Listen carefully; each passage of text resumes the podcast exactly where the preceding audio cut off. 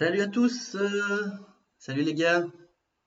Salut Flo. Vous êtes prêts pour euh, ce petit, ce petit podcast, le retour des podcasts, euh, un format un peu, un peu différent. On teste le live, on teste euh, l'interaction. Il y a déjà un peu de. Oh Stéphanie, les beaux gosses, c'est gentil. C'est pas vrai, mais c'est gentil. La patronne est venue nous espionner. Voilà. Elle vérifie s'il t'a fait, s'il t'a fait bien fait. Si on ne salit pas l'image de Swish Swish euh, de, de français, ça, lui inspire pas confiance, je pense. Mais bon. Ouais, ouais, ouais, ouais. Bah normalement on va récupérer. Non, non, il est français aussi. D'ici, d'ici quelques semaines, quand il aura fini ses, ses jolis examens, euh, on devrait avoir euh, le petit Romain. Le... Prix où on est payé. Bon, bonjour à tous hein, dans le chat. Euh, donc euh, on teste, on teste une nouvelle version euh, en live. On essaiera que ce soit disponible en replay aussi si ce qu'on a raconté est, est intéressant. Donc on est avec les amis euh, Shai, que tout le monde connaît, le, le journaliste de la nuit chez, euh, chez Rivers. Et euh, Sixième Homme est beaucoup plus euh, chez, chez Swish. Swish.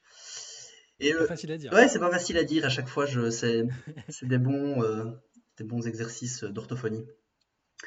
Et, euh, et Ghislain, Gis, que de plus en plus de gens connaissent aussi. hein, on te connaît beaucoup sur les réseaux. euh, aussi, l'homme de la nuit. Au final, c'est moi le, la, la- la personne de, la plus diurne de, de l'équipe.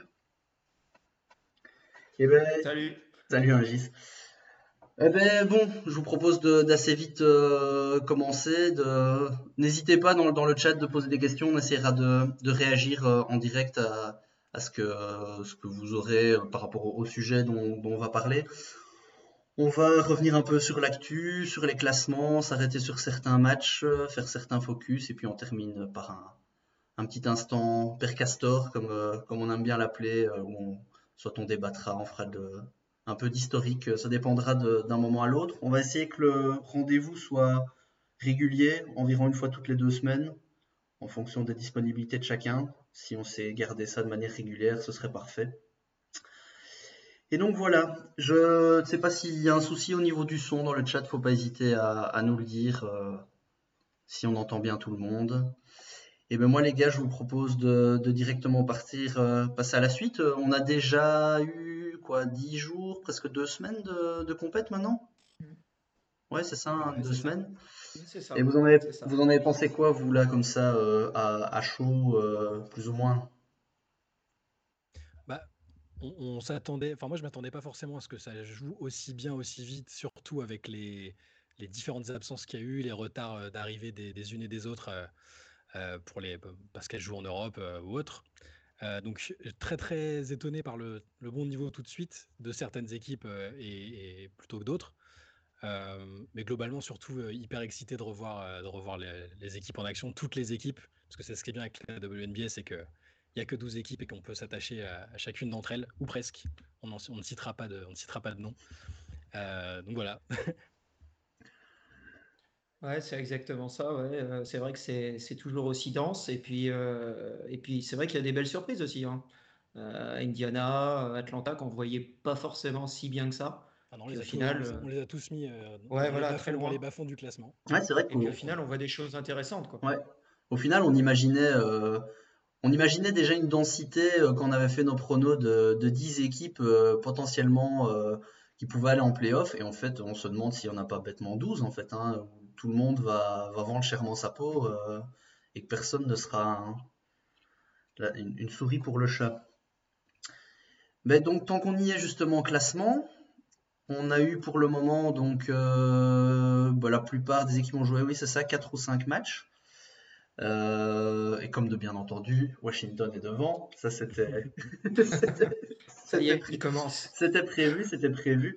Euh, non, ben voilà, ben à ce stade-ci, il n'y a pas encore eu tant de matchs que ça, donc on ne va pas tirer de conclusion. On voit, ben on parlait d'Atlanta qu'on imaginait au fond de la ligue, on les voit, on les voit un peu haut. Euh, bon, ça se passe bien à Atlanta. euh, on sait qu'ils ont eu un, un calendrier plutôt facile. On va attendre de voir un peu plus loin pour voir un peu si, si c'est une tendance qui se confirme ou ce qu'on pourra en dire. En tout cas, ça fait pas partie des focus qu'on a, qu'on a choisi de faire aujourd'hui.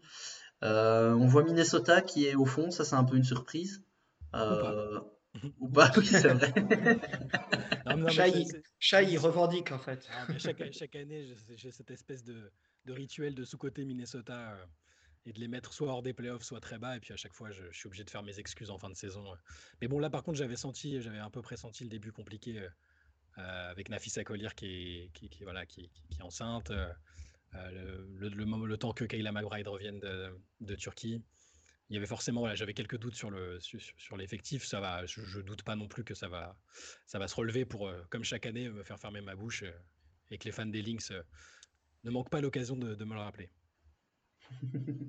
ouais, bon, on aura on aura l'occasion de de parler un peu de, de tout ça. bon, je pense qu'on peut assez vite passer. on a choisi comme match parce que donc ici, sur les, deux semaines qui viennent de se passer, on a eu la chance d'avoir deux doubles confrontations, plus ou moins aller-retour, euh, qui permettent déjà du coup de voir un peu des dynamiques et des ajustements. Et c'est de ça qu'on, c'est là-dessus qu'on s'est dit qu'on allait s'arrêter. Et je vous propose dans un premier temps euh, le match euh, Sun Liberty qui a eu lieu tout au début de saison. Hein. C'était le deuxième jour, un des premiers matchs vraiment vraiment accroché en fait. Hein. Moi, c'est un match, euh, je l'ai vu, mais je l'ai vu en replay après, mais qui est qui a, montré de, belles choses on a vu. Euh, je, sais pas, c'est quoi votre vous votre votre avis sur ce match et sur, euh, le ressenti que vous avez eu parce que bon, c'était la, la première fois qu'on qu'on voyait ces, ces deux équipes là jouer au final. Ça, paraît, ça paraît tellement loin maintenant en fait avec ce qu'on a vu de New York euh, euh, sur la, par la suite. Mmh. Euh, on est, on est, je crois qu'on est tous ressortis du match en se disant bon, forcément Connecticut a des absentes. Il y a plein de raisons pour lesquelles l'équipe est pas prête, mais on s'est surtout dit waouh, ok, New York, New York est pas là pour blaguer. L'équipe, même sans euh, Jalani est déjà en place. Sabrina Ionescu a l'air au taquet. Elle est lancée sur sa saison All-Star. On s'est dit bon, ça c'est déjà un signe très très encourageant. Euh, et euh, bah, la suite, malheureusement, euh, ça avait l'air d'être un peu de l'esbrouf pour le, pour le moment. Hein. On va pas non plus encore tirer la sonnette d'alarme, mais, mais on n'a pas du tout vu cette équipe de New York là. Et d'ailleurs, le match retour, enfin le match retour, le, deuxième match, la deuxième opposition entre les deux équipes, ça a été complètement, complètement différent. Ouais, tout à fait. Ouais, c'est ça. Je vous propose peut-être bah, qu'on parle rapidement de ce match-là, si vous le voulez. Mmh. Ouais. Qui, Vas-y, je, je, je t'écoute. Bah, ce, qui est intéressant, ce qui est intéressant dans ce match-là, c'est ce que j'allais rajouter, c'est qu'en fait, euh, si on avait dit au début de l'année que New York euh, rivaliserait au rebond contre le Sun, bah, je ne sais pas ce que vous en pensez, les gars, mais c'était improbable parce que dans ce match-là, en fait, euh, elles sont énormes hein, dans le combat, en fait. Hein. alors, elles galèrent un petit peu New York au début, hein, c'est un petit peu compliqué, ça défend fort au Sun, premier quart-temps. Bah alors à partir du deuxième, franchement, bon déjà il y a Sabrina qui se met en route en attaque. D'ailleurs, que le Sun n'a pas coupé hein, du tout, alors que dans le deuxième match, on va y revenir tout à l'heure, elles ont bien fait le job. Et, euh, et puis au rebond, euh, l'impact de Stephanie Dolson sur le premier match, il est. Euh, alors, elle n'a pas de stats hein, pratiquement. Hein. Mais alors, par contre, si John Cole Jones shoot aussi à 6 sur 17, c'est qu'il y a une raison aussi défensive. Et ce qu'on a malheureusement du mal à retrouver un peu maintenant, en fait. Mais bon, sur ce match, franchement, elles avaient été impressionnantes. Puis Sabrina, elle avait 14 points, je crois, dans le deuxième carton.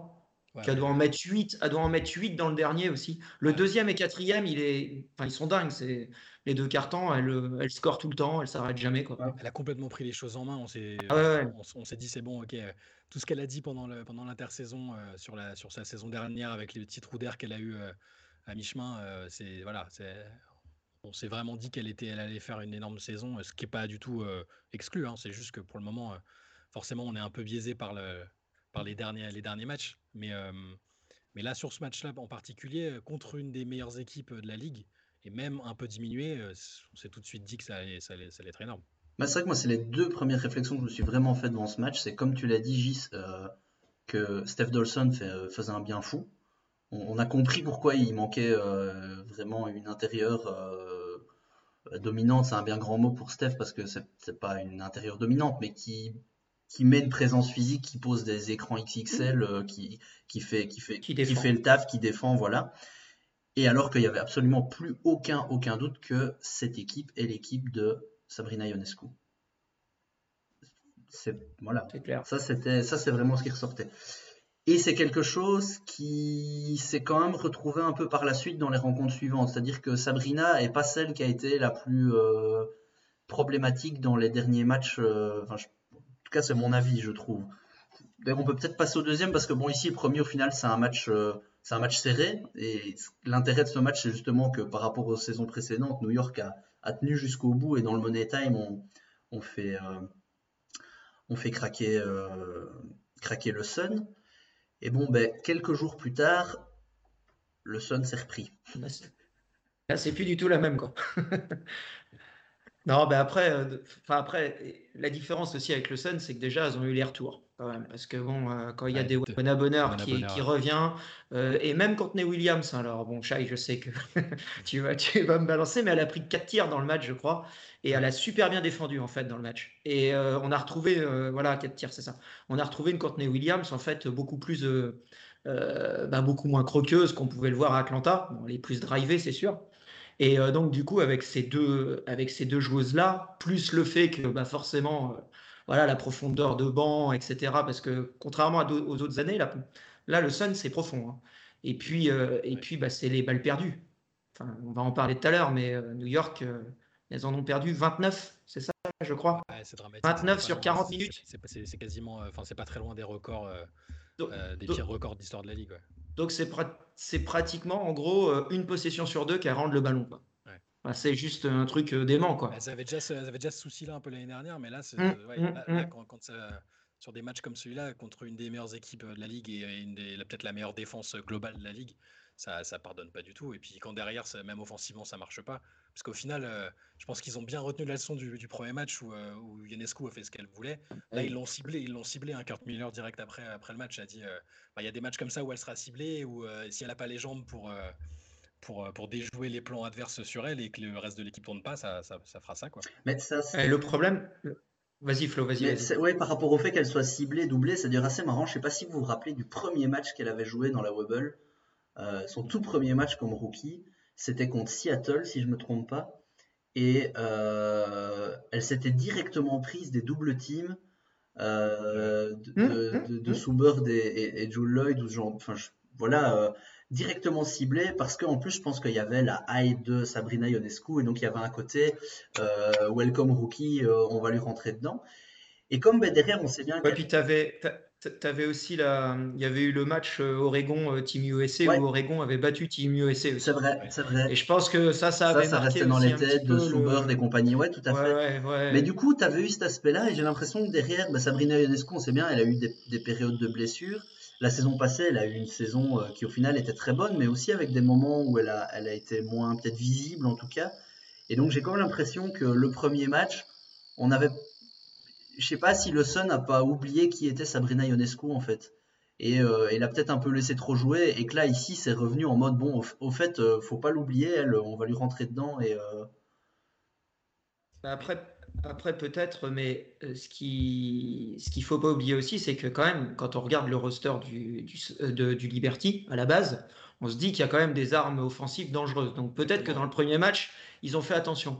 Quand justement ils ont vu un petit peu, parce qu'on pourra en reparler d'ailleurs, parce que Natasha Howard et Beth Najalaini euh, sur ce début de saison, c'est quand même très très suspect quoi par rapport à ce qu'elles ont fait, enfin notamment Beth Naija l'année dernière c'est très compliqué. Et donc, euh, je pense que sur le deuxième match, ils ont bien vu que. Et d'ailleurs, moi, je pense que c'est un des gros problèmes de, New York, c'est qu'aujourd'hui, il y a une Sabrina dépendance. Et que, et que les équipes en face ne bah, sont pas non plus complètement euh, idiotes, quoi. Elles ont bien vu. Et que si, pour le moment en tout cas, si elle bloque Sabrina, euh, derrière, enfin même, même Samy en ce moment, par rapport à la saison qu'elle a fait l'année dernière, bah, c'est ça, il ne devrait pas y avoir de, dépendance à Sabrina UNESCO en fait. Parce ah non, on est d'accord. La, dépendance à son talent, parce que voilà, la, c'est déjà une des meilleures, etc. Il n'y a pas de souci, mais justement, quand tu as Samy Whitcomb dans l'effectif, euh, tu as la. Alors, c'est même là, je vais parler d'autres postes, hein, mais tu as la rookie de l'année, euh, euh, euh tout ça. Enfin, logiquement, ça doit, ça doit être suffisant pour pas faire des matchs aussi horribles que le dernier qu'elles ont, qu'elles ont fait. et, peut-être qu'après, on va encore reparler en cours de saison, et on n'a on pas arrêté de le dire pendant l'intersaison il n'y a pas de vrai backup à Sabrina en fait. C'est toujours le même problème, mmh, c'est-à-dire qu'il n'y mmh. a pas de vraie meneuse gestionnaire derrière en fait. ça, risque d'être un souci parce qu'elle va être ciblée tout le temps. S'il s'avère que bah, et Natasha Howard et euh, Beth ont des difficultés à, offensives pendant la moitié de la, saison, elles vont, prendre, vont prendre du retard et ça aurait été un mauvais choix du, front office en termes de recrutement aussi. Mm. c'est vrai que cette absence de backup à la main, on, l'a pointé assez directement. Mais ça pourrait te poser des problèmes à la création ou que tu te retrouves à de temps en temps faire porter la balle, comme on l'a vu la saison mm. passée par euh, Betnaïja par exemple, et on se souvient de matchs où elle faisait je sais plus combien de pertes de balles.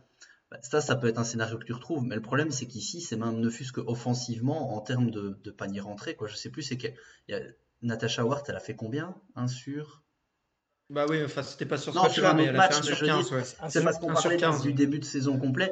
C'est sûr que euh, au-delà de cet aspect création, si tes, deux autres grosses... Euh, enfin, schématiquement, tu as, deux grands lieutenants à, à, Sabrina que sont euh, Natasha Howard et, Beth Naija, et puis euh, une Samy qui est censée être la deuxième arme extérieure. C'est vrai que si elles, elles répondent pas, ça risque d'être compliqué pour New York. Maintenant, bon, je me dis qu'elles elles peuvent pas continuer à envoyer des briques comme ça toute la saison, c'est pas possible.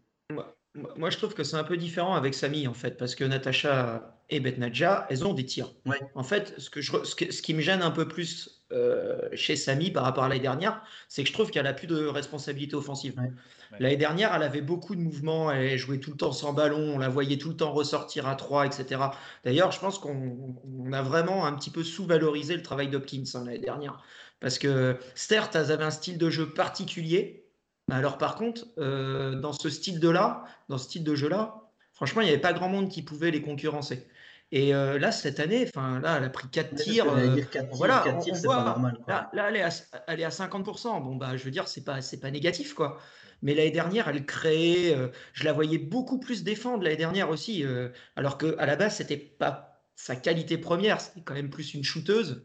Et moi, je trouve qu'elle a elle a moins de responsabilités. Alors, est-ce que c'est aussi. Alors, parce que là, elle a joué, elle a joué deux, hein, mais euh, les deux premiers matchs de New York, ou les trois premiers, je crois qu'elle est remplaçante, mhm. euh, Samy, puisque ça doit être euh, Jocelyne qui commence, et puis il y a Beth Naija en deux. Ça. Et du, coup, là, bon, Jocelyne était blessée, donc du coup, ils ont replacé. mais il y a aussi le fait de la mettre sur le banc, alors qu'on voit un peu le changement de responsabilité aussi par rapport à l'année dernière. et puis, enfin, bon, je Bon, là, je ne veux, pas, je veux pas tirer de boulet rouge non plus sur, euh, sur Sandy Brandello. C'est le début, c'est pas facile. Mais euh, par exemple, dans le match, euh, tu parlais, Flo, quand Natasha Howard fait 1 sur 15, moi, je comprends pas qu'elle n'envoie pas Michaela Onyewere, par exemple, au bout d'un moment, parce que 1 sur 15, au bout d'un moment, tu dois dire à ta fille, c'est bon, arrête de tirer. non, c'est vrai. Alors, ok, Natacha, à la fin, en conférence de presse, elle a dit, c'est des shoots ouverts, c'est des shoots que je mets. Ok, Enfin bon, euh, au bout d'un moment, euh, voilà, arrête quoi. le, problème, de, enfin, le problème, c'est ce qu'on aime aussi dans, la ligue, c'est que les saisons sont courtes. C'est que c'est pas comme en NBA où euh, il y a 82 matchs et où tu peux te dire, bon là c'est une petite tendance, c'est pas grave. Il y a des circonstances. Hein, Rebecca Allen, c'est une joueuse ultra importante de l'équipe, je pense. Elle, vient seulement de revenir, elle doit être ouais. jet laguée et tout ça. Didier Richards était très importante, je trouve, l'année dernière aussi dans la dynamique de l'équipe et elle, est un peu, elle a, joué blessée. Il y a plein de trucs qui peuvent bah, faire en sorte qu'on tempère un peu le, le, pessimisme, mais ça va très vite. et, les équipes, euh, des équipes, quand tu vois les autres équipes comme Atlanta et tout qui, qui, sont pas là pour, euh, pour freiner, c'est pour ça que moi je suis un petit peu inquiet pour New York. Euh, je, mm. je, pensais pas qu'elle démarrerait comme ça en fait. Parce que le 1-4 et 4-1, par exemple, en échange avec Atlanta, ça fait quand même déjà trois victoires à rattraper. quoi.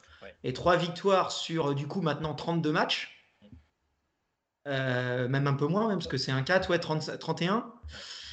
Faire attention quand même. Hein. Bah, après, on se, souvient que, on se souvient que le Sun a, fait, a commencé par un 0 sur 4 euh, il y a deux ans et on finit. Ouais, ouais. Voilà. Mais euh, bon, c'est sûr que là, New York, il, faut... Eh ben, il, est, il, est, temps de se réveiller en tout cas. Bon, ben, je vous propose de, de passer au, à la deuxième confrontation. Euh, qui nous concerne un peu plus près, hein, Gis. Euh, donc, euh, je, vais vous, je, vais, je, vais vous, laisser, moi, les gars. Je vais aller boire un coup. C'est la guerre. Avec, avec Dallas, Dallas, Washington. Et deux matchs qui ont eu des, quand même des, des physionomies assez différentes. Avec deux entames relativement similaires, quand même, je trouve. Avec Washington qui met en tout cas, le, début du premier match, celui qu'on regarde ici, euh, c'est plutôt Washington qui, qui, mène, même si euh, Dallas. Ah non, non, on prend de l'avance, on prend de l'avance, oui, c'est ça. Non, non, c'est le, premier. en fait, les deux, les deux départs de match sont, vraiment complètement opposés. Euh, en fait, sur le premier, tu as les Mystics, c'est effectivement qui, qui, mettent une tôle au oui, début. Ça. On monte à plus 17. Wings, hein, il y, a, y, a, y, a, plus 17 à un moment donné, hein, dans, dans, le milieu du deuxième quart-temps, où les, les, Wings défendent pas, hein, d'ailleurs. Hein, Dallas défendent pas. Euh, enfin, ça commence en, en, small ball, là, comme depuis le début de l'année, avec, euh, avec Isabelle Harrison au poste 5 et puis euh, Kala Hampton au poste 4. Et donc, du coup, bah, quand, en plus, quand on met des, peu, des plus petites comme ça, euh, et, ben, et qu'on défend pas, bah forcément, elles ont pris des paniers, des paniers, des paniers. Quoi. Et puis là, et puis, Vicky Johnson, et là, il y a eu le... Et elle a dit Harry voilà. c'est à toi d'y aller. Voilà. Et là, Harry a mis euh... 5-3 points en 2 minutes. Voilà, ah, 15, points, 15 points en 5 minutes. C'était incroyable. C'est une des en 2 minutes, pardon. C'est une des seules joueuses qui est capable d'avoir des coups de chaud comme ça euh, de façon complètement irrationnelle euh, et, et d'avoir une tête de, de, de, de, fille qui trouve ça normal en fait. Ah mais j'étais devant la, enfin on regardait le, on regardait le, on s'était fait un Discord avec Romain là, mais euh, devant le match, mais c'est un truc de fou quoi. On était limite en mode bon bah ça y est, ça y est, avant de prendre une tôle. Il y a Elena qui était inarrêtable, il y avait Ariel Atkins, t'avais l'impression que c'était Michael Jordan sur le terrain quoi. Elle manquait pas un tir, rien du tout quoi. Et, euh, et là d'un seul coup, euh, elle met 9 points, donc 3-3 points en 50 secondes. Bon, déjà tu fais ouais, ok. Et puis derrière, il y a temps mort, et puis elle enchaîne, en fait. Et là, la dynamique, en fait, elle, elle, elle change complètement ouais. dans le match. Il y a Dallas qui se met à défendre le plomb. Et, et puis, et, euh, et puis là, c'est le coup de. Ouais, c'est le, coup, le coup de butoir. Et puis après, bah, tout le monde, ça y est, tout le monde se met au diapason. Euh, T'as as, euh, Marina qui commence à mettre des tirs. Enfin bon, puis ça devient. On le voit bien. Hein. Ça devient n'importe quoi. quoi. Il y, y, a Benjamin qui propose à Ricky Ogo de Beauvalet comme, comme sur. C'est validé, c'est validé. On n'est pas encore là, mais c'est validé, il y a de l'idée. Et, et, Stéphanie qui nous demande un commentaire sur la coupe de Vicky, parce que, cas vous ne le sauriez pas. Notre chère patronne est, est fan des, des, des, coupes de cheveux. Euh, celle de Vicky, pour le moment, c'est on est plus sur des, sur, sur des 13, je crois. Hein. Ouais, ouais, mais c'est une nouvelle coupe quand même, une hein, nouvelle coupe cette année. On, hein. on, est moins sur le brushing vers le haut et on est un peu plus sur les. Mmh, ouais. Exact, Elle a tressé. Elle a tressé cette année. mais pour en revenir à Riquet, euh, voilà, c'est une joueuse que j'avais un peu de mal à, à, apprécier au début. Alors j'adorais à la fac pour le côté complètement euh, taré, spectaculaire, clutch. Euh, et j'avais un peu peur, j'avais du mal à l'imaginer en première option offensive d'une équipe au début parce que je trouvais qu'elle faisait pas mal de choix un peu euh, discutables, on va dire. Euh, et là, elle a pris beaucoup de maturité justement pour reparler de Vicky. Je pense que c'est c'est mmh, mmh, en, grande partie. Elle l'a dit quand elle a prolongé euh, lors de la dernière intersaison, ça, voilà, le, le boulot qu'elle a fait, que, que, Vicky a fait avec elle. En termes de leadership, d'expérience de, partagée, je pense que ça, ça, a fait beaucoup sur la joueuse qu'elle est en train de devenir là. Moi, j'aime ah, hein. beaucoup Steph. Moi. Steph qui nous demande notre avis. Elle veut pas une description, mais l'avis sur la coupe de cheveux de, de Vicky. Bah, J'y sais moi, on n'est pas trop qualifié pour les coupes de cheveux, donc Flo, on va. Ouais, voilà. Ouais, moi, j'aime bien. Il y a un petit côté euh, les tresses en arrière comme ça. Il y a un petit côté euh, Allen Iverson. Je, je valide. Mais euh, ce que tu disais par rapport à Riquet, ce qui est dingue, et on l'a vu dans le match contre New York. Hein où elle est doublée systématiquement parce qu'en gros, euh, dès le début du match, euh, ils veulent pas qu'elle prenne feu, quoi. Et donc, elle est doublée, doublée, doublée, systématiquement. Et, euh, et là, en fait, où la Eric de 2019 aurait certainement forcé, bah là, elle a lâché les ballons, quoi. Et du coup, il y avait des shoots ouverts partout.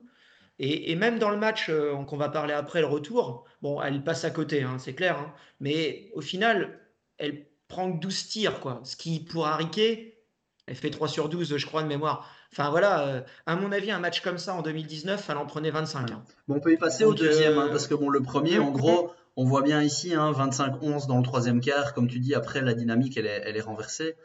Euh, et donc bah, celui-là, en gros, euh... bah, c'est l'effet inverse en fait. Ouais, c'est ça. Bah, c'est un peu plus serré quand même au début, c'est-à-dire que Dallas met directement quelques points, mais euh, Washington s'accroche. Par contre, après tout le reste du match, Washington met le pied sur l'accélérateur et prend assez vite une avance. Euh... Dans, le dans, le troisième, ouais. en fait. C'est dans le troisième ouais. que ça explose. C'est ça. Avec bel impact, la... Euh, bel impact, de Shakira Austin en sortie de banc. Pour ouais. là, c'était bien. Euh, même si c'est pas, elle est, elle est, elle est encore, elle est pas, elle est pas à 100%, mais, mais le début de saison et, et ce genre de match nous, nous rappelle qu'Elena Deledon est meilleure avec un ballon de basket qu'une planche en bois euh, dans les mains. Ça fait quand même plaisir de, de le rappeler, de l'avoir enfin rejoué au basket euh, après deux saisons blanches et, et, et un stage en, en, ébénisterie. Par contre, ça va pas à loupe des lancers. Hein. Franchement, ça va. Mais pas. écoute, figure-toi que je, je la vois à 3 sur 4. C'est exactement ce que j'étais en train de voir, en train Tout de me dire, mais c'est pas possible. Elle est, elle est, elle est 4... À mon avis, elle va être que à 85% lancée. Mon Dieu. Ouais, voilà, c'est ça. Ah, ça ne va plus, ça. Non, mais il y, a tout le monde qui apporte. On a bon sur ce match-là, euh, Ariel Atkins, c'est pas très propre, mais euh, sinon depuis le début de saison, offensivement, elle, euh, elle a encore pris, je trouve, un, un, petit step juste dans la hiérarchie en fait. On, on, a, on sent que All Star. Ouais. All Star, Ariel. Ouais, puis là, sur le deuxième match aussi, ce qu'on a oublié de dire dans le premier, c'est qu'il n'y a pas Natacha Claude quand même. Hein. elle aussi, Et aussi, est en train de prendre une dimension ouais. Ça a commencé la saison dernière, puis un peu sur la ligue, la, petite ligue divertissante qu'ils nous ont, qu'elles nous ont faite pendant l'intersaison. On sent qu'à la passe, elle je trouve qu'elle a passé encore un cap. L'âge des passes décisives. Alors certes, elle est bien entourée, mais elle, a vraiment pris une dimension. Et le fait qu'elle ait, qu'elle ait attrapé le Covid au, là, quoi, au deuxième match, enfin après le deuxième match. Mmh, mmh, bon, mmh, moi, j'avoue que en, en, soi, j'étais pas mécontent parce que ça, on, a, on a pu voir Rui Machida titulaire. Euh, hmm bon, c'était, on a eu le, syndrome post-traumatique de ce qu'elle nous a fait euh, aux, Jeux, Olympiques, que ce soit à la France ou à la Belgique. Non, mais elle est bien, hein, elle est bien hein, dans son. Très bien pour une joueuse qui a jamais joué euh, dans une autre structure que le championnat japonais ou l'équipe nationale. tu sens qu'elle est bien intégrée, que la langue est pas, est pas vraiment un problème, qu'elle comprend tous les systèmes, que c'est une joueuse très intelligente, qui va trop vite pour les autres presque parfois. Elle est encore, c'est hyper divertissant à regarder. Euh, et donc, si tu as une joueuse comme ça en, backup, bah, ça, me fait un peu penser à ce que va pouvoir avoir Chicago avec euh, Julie Allemand en backup. C'est que tu as, as, des. Alors, je dis pas que ce sont les mêmes joueuses, attention, hein, c'est pas, pas, pareil, mais, mais tu as, une joueuse. Voilà, tu sais que si ta meneuse euh, titulaire est un peu en dedans ou a besoin de souffler ou quoi, bah, tu as, une joueuse comme ça derrière. Et on l'a vu sur les matchs où elle a été titulaire. J'ai trouvé vraiment très bien hein, l'orchestration du jeu. C'était vraiment bien. surtout qu'en plus, tu as, le retour d'Alicia Clark qui doit encore rentrer dedans offensivement, mais qui défensivement arrive déjà à faire son taf en fait. Au pire, euh, au pire si ça vient jamais, c'est pas grave, hein, parce que c'est tellement un monstre en défense que. c'est ça. Et il y a d'autres options en attaque au final. mais alors qu'on aurait pu, on aurait pu avoir peur parce que bon, la défense, on sait quand même, c'est beaucoup, euh, c'est quand même beaucoup du physique, quoi. C'est beaucoup de l'envie et du physique. Et donc, euh, si, le corps avait vraiment pas suivi, bah, c'est qu'elle se sent quand même pas si mal que ça. Et donc, bah, même, quand, quand Machida est un peu, un peu ciblé, on va dire qu'avec euh, Ariel Atkins et Alicia Clark à côté, tu sais, tu sais un peu essayer de bricoler pour parfois la cacher. Et, euh, et quand, avec le retour de, de Natasha Cloud, bah alors là, ça devrait encore moins poser de problème. Bah, c'est ça, il n'y a pas de surprise aussi si euh, du coup euh, est passé un peu au travers. Hein. Parce que quand elle a dû, quand dans le match, elle s'est tapé entre guillemets les trois hein, sur le dos. Euh, ouais, t'as pas une seconde de répit, c'est sûr. Voilà, c'est ça, elles ont tourné. Hein, si, enfin, dans le match, elles n'ont pas arrêté. Hein, elles ont pas arrêté en fait. Donc euh, bon, au bout d'un moment, euh, et puis bon, côté Dallas, il y a eu le problème de le, problème de, du jeu intérieur quoi. Shakira Austin met quand même 14 points en deuxième mi-temps. Alors pourquoi, pourquoi est-ce qu'on voit pas plus, euh, du coup, toi qui avais encore plus suivi Dallas, pourquoi on voit pas plus Tira McCowan, qui était la grosse recrue de l'intersaison moi, moi, je pense qu'on l'a. Alors, euh, déjà, elle a fait un match, euh, un match juste avant contre New York. Euh, elle a joué 11 minutes, mais elle a fait 8 points, 4 sur 5, 5 mm. Gros impact. Là, bon, effectivement, elle joue 8 minutes 30. Hein, mais bon, Dallas a joué, en gros, il y a 1 minute 30, je crois, de mémoire avec, avec Charlie Collier. Donc, en gros, elle a joué 10 minutes avec une poste 5. Mm. sinon, elles ont joué sans poste 5. Et alors, pourquoi elle joue peu? Bah, Déjà, elle est arrivée en retard. Elle n'a pas fait le camp d'entraînement, puisqu'elle était en Turquie. Euh, elle est arrivée depuis deux matchs. Euh, je pense qu'elle n'est pas vraiment encore vraiment complètement intégrée. Et puis Terra McCowan, pour une équipe comme Dallas qui joue quand même beaucoup small ball et beaucoup sur le jeu extérieur, même l'année dernière c'était vrai, hein, euh, on joue pas avec Terra McCowan comme on joue avec Isabelle Harrison en fait en poste 5. Donc il faut aussi, d'ailleurs je l'ai vu dans, plein de fois dans les matchs en fait où elle prend la position poste bas et elle n'a pas la balle. Donc forcément, si Terra McCowan, on attend qu'elle fasse des pick and roll et puis qu'elle coupe vers le panier, qu'elle prenne des shoots euh, à 5 mètres, euh, elle va pas faire ça. Par contre, si on la serre en bas, euh, je vois peu. Enfin, moi, je l'ai suivi sa saison en plus ce qu'elle a fait en overseas en Turquie, mais elle a absolument détruit tout le monde, même en Eurocup. Hein. Elle a fait des stats à 25 points, 20 rebonds, enfin des trucs. Le problème, c'est qu'il faut savoir l'utiliser et je pense qu'elle est encore, voilà, elle n'est pas encore vraiment dans le plan de jeu et peut-être que Vicky a encore un peu. Est-ce que, est hein. que là, du coup, ça risque. Elle et l'équipe ne risquent pas de pâtir du fait qu'elle n'a pas pu faire le, training camp avec, euh, avec les autres? Parce que c'est que c'est une nouvelle recrue et tu n'as pas su mhm. vraiment travailler de système. Après, bon, il n'y a rien de. Il y a rien de sorcier là-dedans normalement, mais, euh, Mais du coup, c'est vrai qu'il faut. Moi, j'ai totalement confiance. J'ai totalement confiance en Vicky Johnson et je pense qu'elle va faire le taf et que ça va peut-être prendre un petit peu de temps pour l'intégrer. Mais euh, enfin, honnêtement, je vois pas. Euh, puis, enfin, moi, je pense que Dallas aussi a, a, remis cette équipe-là parce que.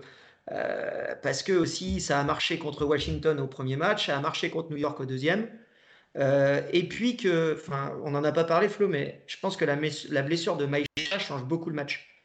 Parce qu'à mon avis, si Maïcha ne se blesse pas, Shakira Austin ne joue pas 30 minutes. Ah Et donc, vous n'avez pas de vrai poste 5 qui ennuie Dallas euh, autant. Parce qu'en fait, c'est une, circonstance, hein, entre, entre, guillemets, le temps de jeu de, Shakira Austin dans ce match. Tout à fait, d'ailleurs. Euh, Parce qu'elle commence pas au début. Hein. Quand Maïcha n'est pas blessée, je crois qu'elle doit, doit rentrer une coup à la cuisse et d'ailleurs, elle, elle, est mmh, toujours. Mmh. Euh, ça a l'air d'aller, mais elle va sans doute manquer 2-3 manquer matchs. Quoi. Mmh. Et donc, du coup, je, je pense que ça joue le, enfin ça joue sur le match. Petit coach of the year 2021, oui, c'est totalement valide, Steph, totalement valide. Oui, Steph, oui, totalement, totalement, totalement. Et McCon va être la Gobert de la WNBA. Euh, pourquoi pas? Bah, si a fait ça, si a fait ça, commençant de l'air bon, défendre et puis euh, mettre des contres euh, avec le talent offensif qu'il y a autour, hein, personnellement. Ça, ça devrait aller. ça devrait plutôt bien se passer en fait. Bonsoir Mara. Bonsoir Mara. Euh, bon, ben voilà les deux petits matchs. Euh, on avait quelques actus à, décrypter. Euh, qu'est-ce qu'on avait Qu'est-ce qu'on avait? Bon. Ah oui, la première, donc Diamond de Shields. Bon, ça remonte déjà à quelques jours maintenant. Mais donc Diamond de Shields, qu'on avait vu faire en, en, année rookie et puis en 2019 des très belles saisons, qui dans la Wobble avait vraiment été catastrophique. Enfin, euh, D'ailleurs, elle, était partie en, cours de saison. Euh, et l'année passée, ça allait un peu mieux, mais c'est toujours compliqué, même si ça finit avec le titre. Mais on avait quand même l'impression de voir son rôle dans l'équipe euh, diminuer. D'ailleurs, l'émergence de Kaylee Copper, elle est peut-être due aussi au fait que, Diamond de Shields a un peu été en perte de vitesse. Et donc, c'est une joueuse que, à titre personnel, et je sais bien que chez vous, c'était un peu pareil, on, avait eu tendance à se dire, bon, ben, c'est un peu un c'est un feu de paille, quoi, et elle, retombe un peu, un peu sur terre. Et puis là, ben, début de saison, on apprend qu'en fait, euh, pendant le confinement, avant la saison de la Wobble, euh, Diamond de Shields, en fait, était opéré de, euh, j'ai plus le terme, c'est une, tumeur, une tumeur bénigne, ouais, c'est ça. Une tumeur, tumeur donc cancéreuse de, la moelle épinière, si je dis pas de bêtises. C'est ça. Tumeur bénigne au niveau de la moelle épinière, mais qui donc pressait sur la moelle et amenait des, des, comment, des, douleurs au dos. C'est d'ailleurs pour ça qu'elle avait quitté son, son, équipe italienne après seulement deux ou trois matchs, hein, je pense. Ouais. Deuxième match, je crois. Ouais. Et donc, en fait, depuis, elle a dû euh, ben, juste réapprendre à marcher, en fait, euh, tout bêtement, parce que l'opération qui devait durer, je pense, deux ou trois heures, qui était censée être quelque chose d'assez simple, même s'il y a toujours un risque parce que c'est à côté de la colonne. Et justement, il y a eu euh, la colonne qui a été un petit peu touchée, l'opération a duré 9 heures. Et donc, ben, derrière, elle avait parfois des, douleurs ou une, sensibilité extrême au niveau de, des pieds et des orteils. Et donc, les spasmes. Euh, c'est ça, et alors des tremblements et, ouais, des spasmes. Et donc. Euh, C'était effrayant si vous n'avez pas vu le documentaire sur ESPN, c'est. Bah, oui, c'est terrifiant parce qu'elle elle, a des tremblements incontrôlables, elle peut pas marcher. Elle explique qu'à ce moment-là, elle pense qu'elle ne va pas va plus jamais rejouer au basket en fait. Oui, c'est ça.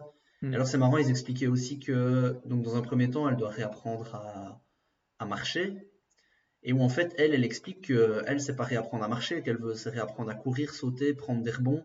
Euh, enfin, elle, elle, était déjà dans, dans, dans une autre euh, dans, dans, une autre optique et qu'ils ont dû mettre des capteurs sur son lit pour éviter qu'elle se relève trop, pour faire trop d'exercices et aller trop loin. Donc c'est vrai que mais c'est ça, mais c'est une des choses, à la base, c'est une des choses les plus athlétiques de toute la ligue. Quand elle a ses premières saisons, elles sont, sont magnifiques parce que mm elle est, elle est All-Star, elle on se dit, mais elle va être énorme des deux côtés du terrain parce qu'elle a des qualités athlétiques et techniques. Et c'est aussi ça qu'on n'avait pas compris. On, enfin, on avait mal attribué euh, sa régression. On se disait, bah, je sais pas, y a des, ça peut être un souci de santé mentale, ça peut être euh, juste euh, un manque de détermination et d'envie. On, voilà, enfin, je pense qu'on a là, on a tous fait après le documentaire, on a tous fait notre mea culpa parce que c'est voilà, comme, comme je disais la dernière fois, on est, on sait pas ce que les gens traversent en fait.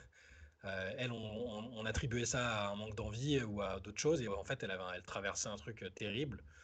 et, et, en fait, elle avait énormément de courage, ne serait-ce que d'essayer de remonter sur le terrain et de jouer malgré tout. C'est ce qu'elle disait dedans. Elle disait Je je peux pas lâcher les filles qu'importe ce qu'on ce qu'on dira. Et puis elle pouvait pas en même temps non plus donner trop de détails médicaux, c'est toujours, c'est toujours délicat.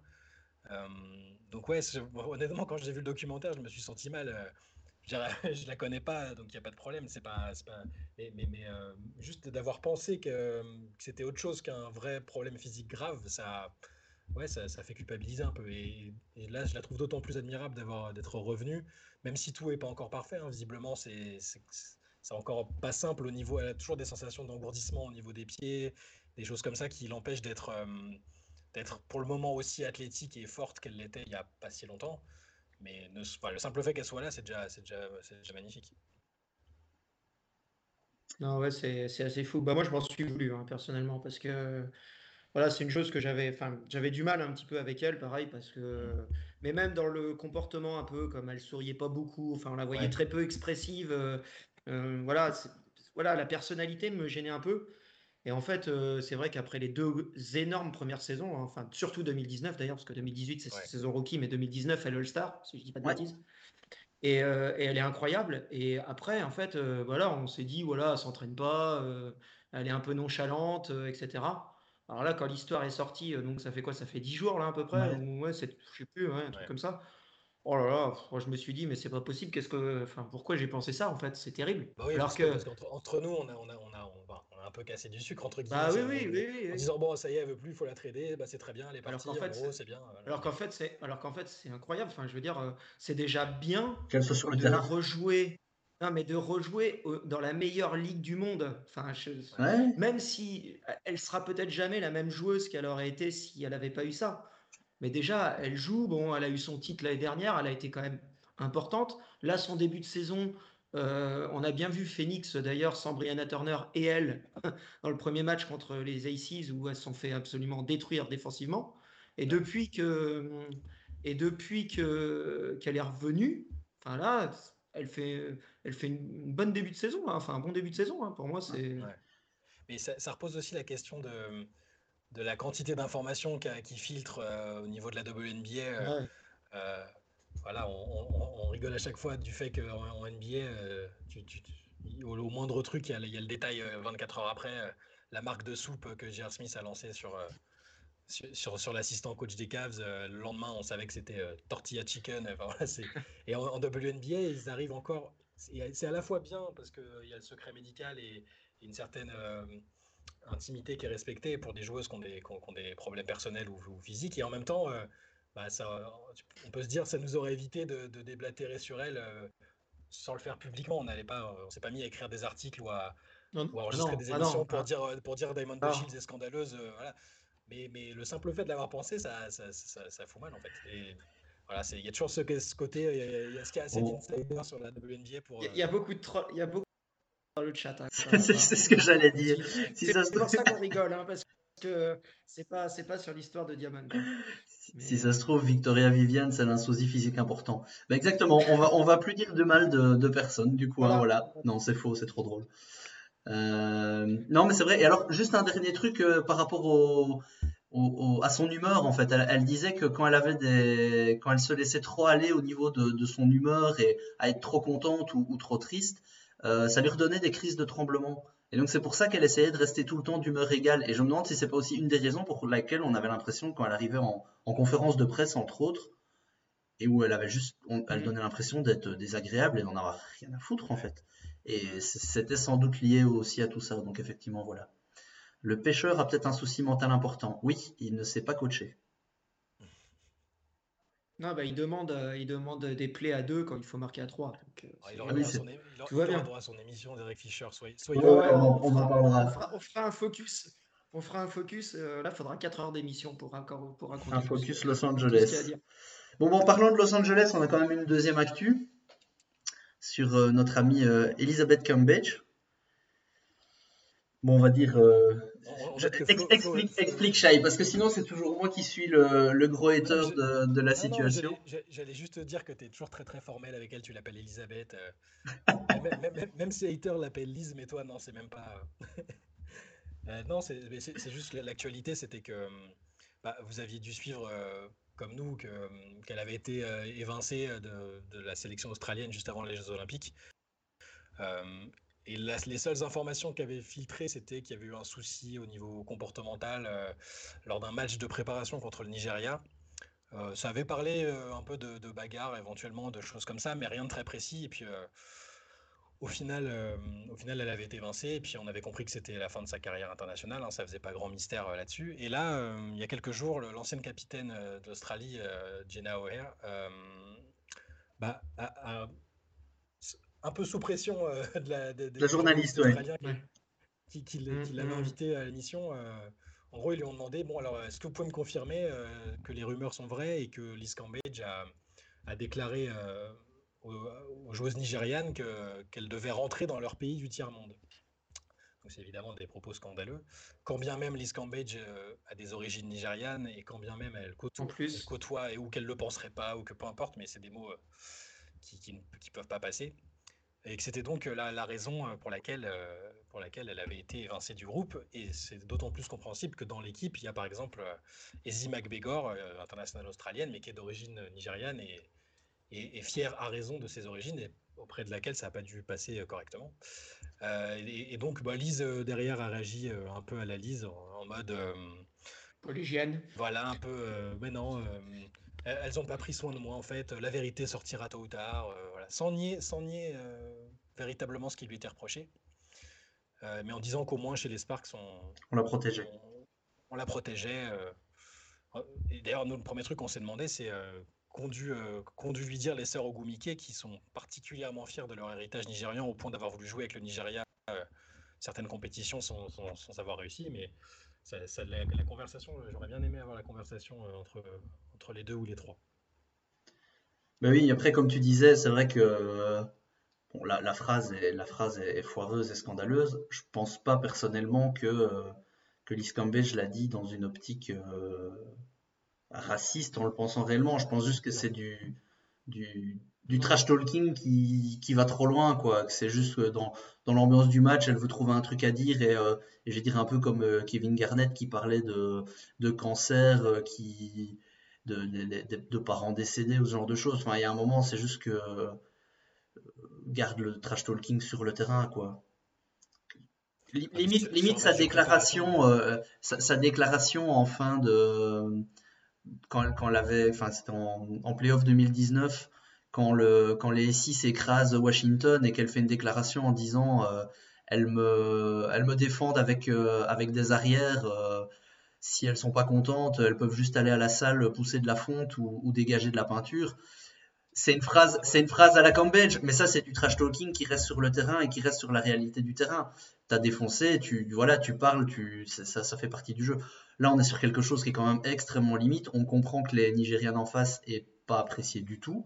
On comprend que Ezi Bagbegor ait pu ne pas apprécier. Et on se demande effectivement, comme tu le dis, comment les sœurs Ogumike ont dû, ont dû réagir. quoi. Ou alors elles se sont dit, bah, c'est Lise, on sait, un peu comme quand Gérard Depardieu lâche une connerie, qu'on fait, bah, c'est Gérard.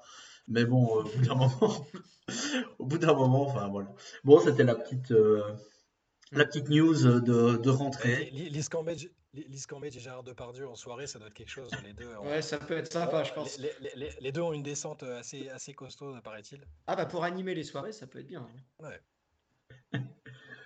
Donc voilà, la, petite, euh, la petite rentrée de, de Lise Cambage. Qui, qui, par ailleurs, qui par ailleurs a, du mal euh, sur le terrain ces derniers temps avec les Sparks. Ça avait plutôt correctement commencé, mais euh, elle a un peu de mal à trouver sa place, je trouve. Mhm. Les Sparks rentrent un, petit, rentrent un, peu dans le rang aussi avec pas que des, des problèmes euh, tactiques générés par Derek Fisher. On va pas l'accabler non plus euh, entièrement. Euh, mais elle a un peu de mal à trouver sa place et c'est pas encore la, joueuse dominante qu'elle pouvait mm. espérer pour l'instant. Ah. Mais ça, je pense qu'on y reviendra peut-être un de ces cas. Ouais, le, elle, fait des... vas-y, vas-y. Elle fait des stats en fait un peu dans le vide en fait. C'est-à-dire qu'elle mm. fait des stats mais sans impact quoi. on les voit, on la voit. Hein. Elle fait, elle va faire 15 points, 7 rebonds. Alors par contre, en regardant le match, puis elle, franchement, euh, elle a un peu la caravane pour défendre. Hein. Je veux pas être. Euh, c'est-à-dire que sur la mobilité, euh, bon, on a regardé là, je vois Jeff qui commente, on a regardé le match contre Minnesota ensemble. Waouh, enfin, Sylvia Falls, elle lui a fait tout, tout, tout, tout. Enfin bon, voilà, on en reparlera sans doute plus tard. Ouais, Los Angeles, je pense qu'on attend un peu de voir de quel côté la pièce va tomber pour mm. voir s'il y a une, une, tendance qui se dégage. Il y, a eu du, il y a eu du bon, il y a eu du nettement moins bon. Donc, euh, donc on va voir euh, pourquoi le monsieur Barbu il a la casquette d'une équipe de Ligue mineure. c'est pour fêter le fait que, que Rudy Gobert ait accepté euh, et annoncé qu'il allait bien jouer l'Euro avec l'équipe de France. Non, c'est pas ça. Mais la nouvelle est effectivement tombée par contre. Et bon, et une dernière petite actu, euh, Gis, bah, tu parlais de Sylvia Falls, euh, il y a eu un peu de remue-ménage à Minnesota qui a commencé de manière euh, catastrophique sa saison, par un 0 sur 4, avant de gagner le match justement contre Los Angeles. Et ben, il y avait des absences, on le savait, hein, Nafisa Collier qui doit accoucher, sauf erreur de ma part, c'est toujours pas arrivé.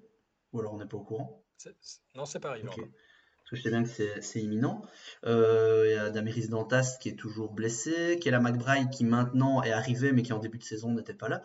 Enfin voilà, donc il y avait pas mal de circonstances euh, au niveau de Minnesota, mais la nouvelle qui nous a un peu euh, perturbé, ben, c'est jeudi passé, où on a appris que ben, Angel McCautry, après 3 ou 4 matchs, cut. Enfin, buyout, pas cut, pardon, buyout.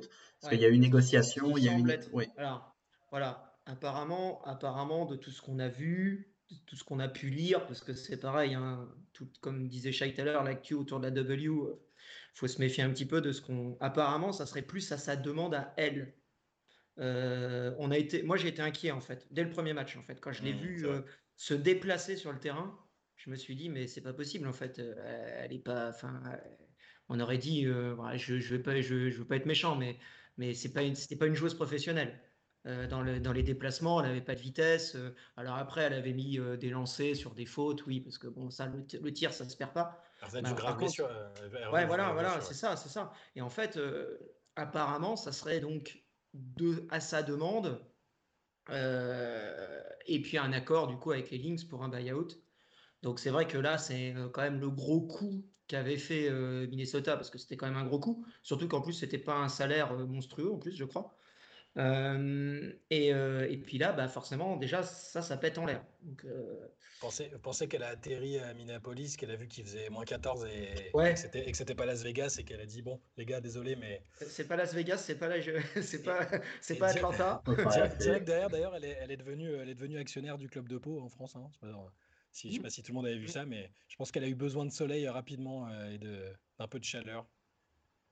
Mais euh, ouais, je sais pas. Alors, euh, bon, après, faut, faut, faut voir. Mais apparemment, ça serait elle qui aurait demandé, justement, pour se remettre en forme et revenir, euh, revenir bah, bien. Alors, est-ce que c'est l'année prochaine? Est-ce que c'est dans une autre équipe cette année? Parce que peut-être que d'ici un mois, enfin, ça peut se repréparer vite. Après, tout dépend du, tout dépend si c'est un vrai problème physique de blessure suite à sa blessure ou là c'est mal guéri, ou là ça peut être plus compliqué, ou si c'est juste un problème ou qu'elle n'a pas eu le temps de se préparer, parce que bon, on les voit pas hein, les préparations, mais c'est du gros job hein, derrière. Donc, euh, elle, a, juste fait des workouts avec Kennedy Carter, euh, elle, le postait sur Twitter, bon c'est pas... C'était pas fantastique. voilà, Mais euh, moi, je me suis demandé si c'était pas. Parce que je vous avoue que sa, signature m'avait un peu surpris à l'époque.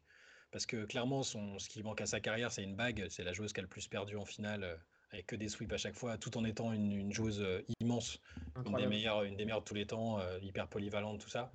Et du coup, je, m'attendais à l'avoir signé euh, voilà, dans une équipe qui était un peu plus clairement contender que les Lynx, que, dès que des Lynx sans Nafisa Collier et avec les petites problématiques autour. donc au final, en soi, ça ne me surprend pas qu'elle soit partie, mais c'est quand même inquiétant pour, pour elle et pour la joueuse qu'elle peut encore être, parce qu'elle elle a quand même enchaîné des, grosses blessures en trois ans. Euh. on a beaucoup aimé sa saison dans, la bulle. Hein. C'était, elle a été cruciale pour, euh, pour, pour Las Vegas. Euh, mais j'ai peur que le, le, cumul des grosses blessures, l'âge, le, contexte.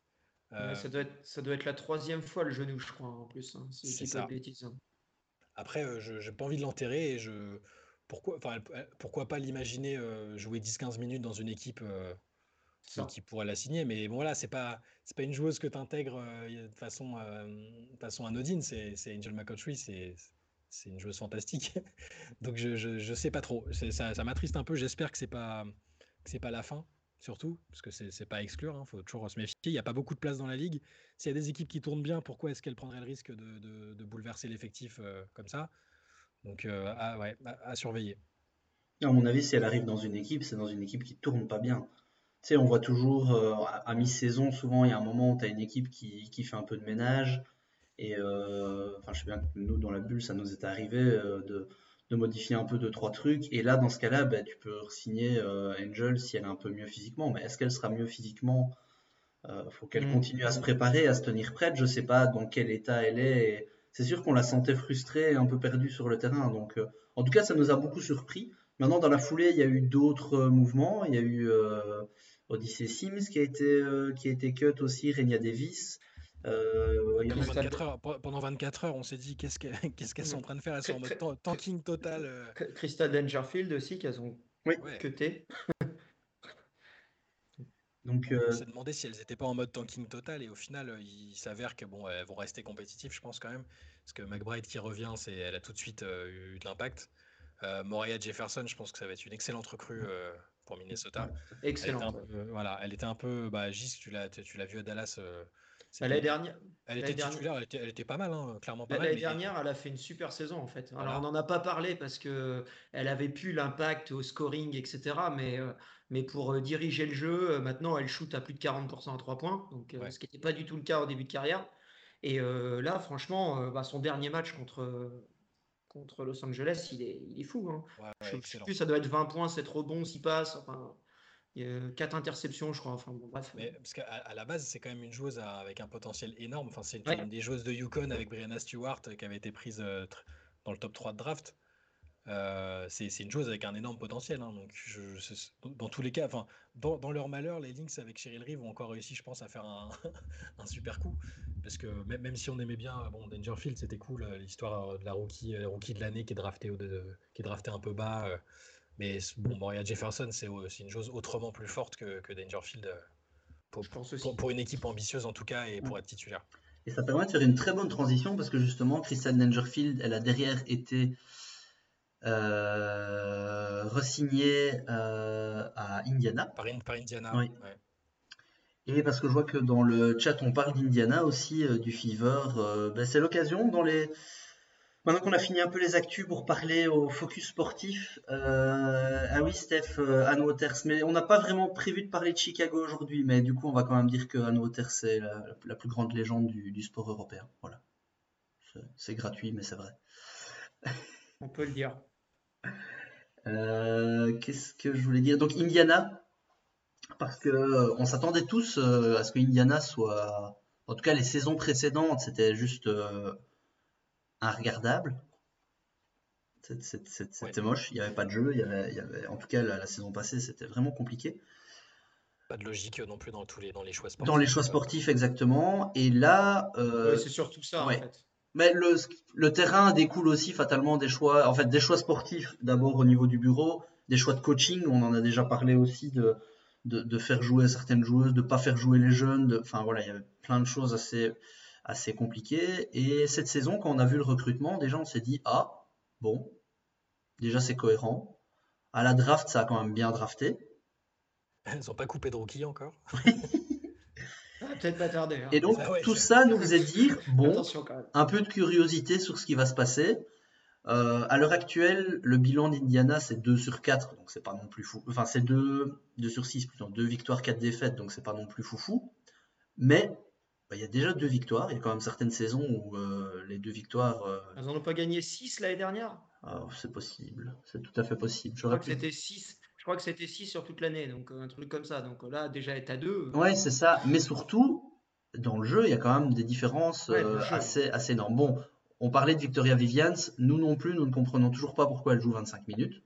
Ça, bon, il reste des, surprises et des, incompréhensions au niveau des choix euh, à Indiana, mais euh, il y a clairement euh, déjà des rookies qui jouent. Nalissa Smith, c'est très bon. on aimerait voir un peu plus de, de Emily. Je pense que vous êtes dans le même cas aussi. En tout cas, moi, je trouve que pour le moment, elle sort du banc et à la place, à la place de Victoria Vivians, par exemple, ça serait pas mal. J'aime bien, bien, ce que je vois, c'est dans la lignée de ce qu'elle montrait à la fac. énormément d'énergie, d'agressivité. c'est super. là, pour même si c'est qu'en sortie de banc et sur un temps de jeu limité. et Un peu petite. Voilà, c'est ça. Mais, mais par Elle manque un peu de taille pour. elle manque un peu de taille pour.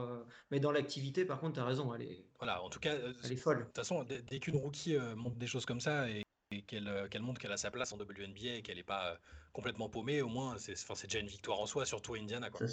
On a eu le début de saison avec euh, Anderson qui était euh, titulaire aussi à la main. Euh, bah, c'était pas inintéressant. Franchement, voilà, c'est pas pas non plus la meilleure meneuse de la ligue, mais en tout cas il y avait des choses, ça joue. et alors on a vu des matchs, pas tous, mais on a vu des matchs où Tiffany Mitchell arrivait à ne faire que la moitié de mauvais choix. faire des faire Des passes c'est vrai. Euh, et bon, après, on a quand même eu un match où Kelsey Mitchell euh, a décidé de reconstruire la salle et on voit brique sur brique. Il y a un moment où on ne se refait pas. Mais, euh, mais bon, l'un dans l'autre, il y a quand même beaucoup de positifs au, niveau d'Indiana par rapport à, d'où ça vient, en tout cas. Je trouve que le, au niveau du trajet, on, part de loin, mais on est clairement, il y, a clairement une amélioration. La, raquette qui est, de, rookie de Baylor est, mine de rien intéressante et mmh. surprenante. Bah, Nalissa Smith, on savait, euh, nous quand on avait fait notre mock draft, on, l'imaginait même, euh, on pense même qu'on l'aurait prise en, première position, parce qu'on avait, quelques zones d'ombre autour de Ryan Howard. Euh, Smith a fait des super débuts, là elle, est, un peu, elle est blessée, donc c'est plus, c'est un peu dommage. Et même Queen Egbo à côté, qu'on ne tenait pas spécialement en très haute estime au moment de la draft, elle prend énormément de rebonds, et avec Nalissa Smith, ça te fait une raquette, c'est costaud. Mm. Mais globalement, en fait, encore une fois, et, on l'avait déjà dit l'année dernière, c'est pas tellement, enfin, le nombre de victoires euh, dans une saison quand tu es, une équipe en reconstruction, c'est pas du tout important.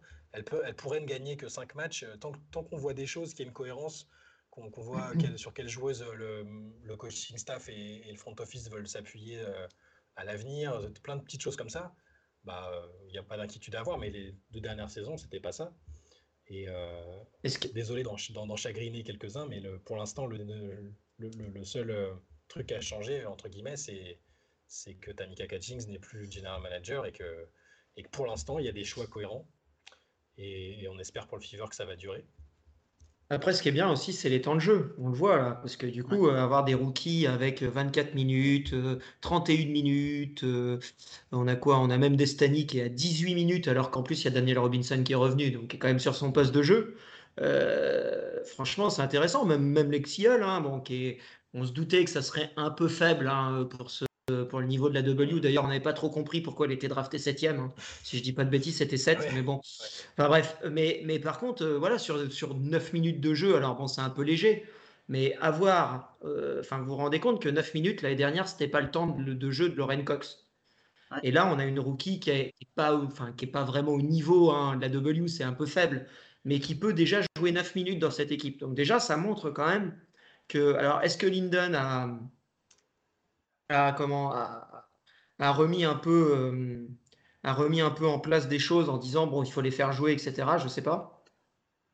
En tout cas, j'espère parce que ouais non, ça, ça, donne envie, enfin ça donne envie, non, ça fait regretter euh, de pas qu'on n'ait pas plus vu Lauren Cox. Euh, mmh, mmh. enfin, on espérait vraiment la voir quand elle sortait de Baylor, c'était super joueuse quoi. Mais en tout cas, c'est vrai qu'on voit, ben là, on voit Analisa Smith qui est en 13-10, elle, pose son son beau, double-double, elle, prend de la place.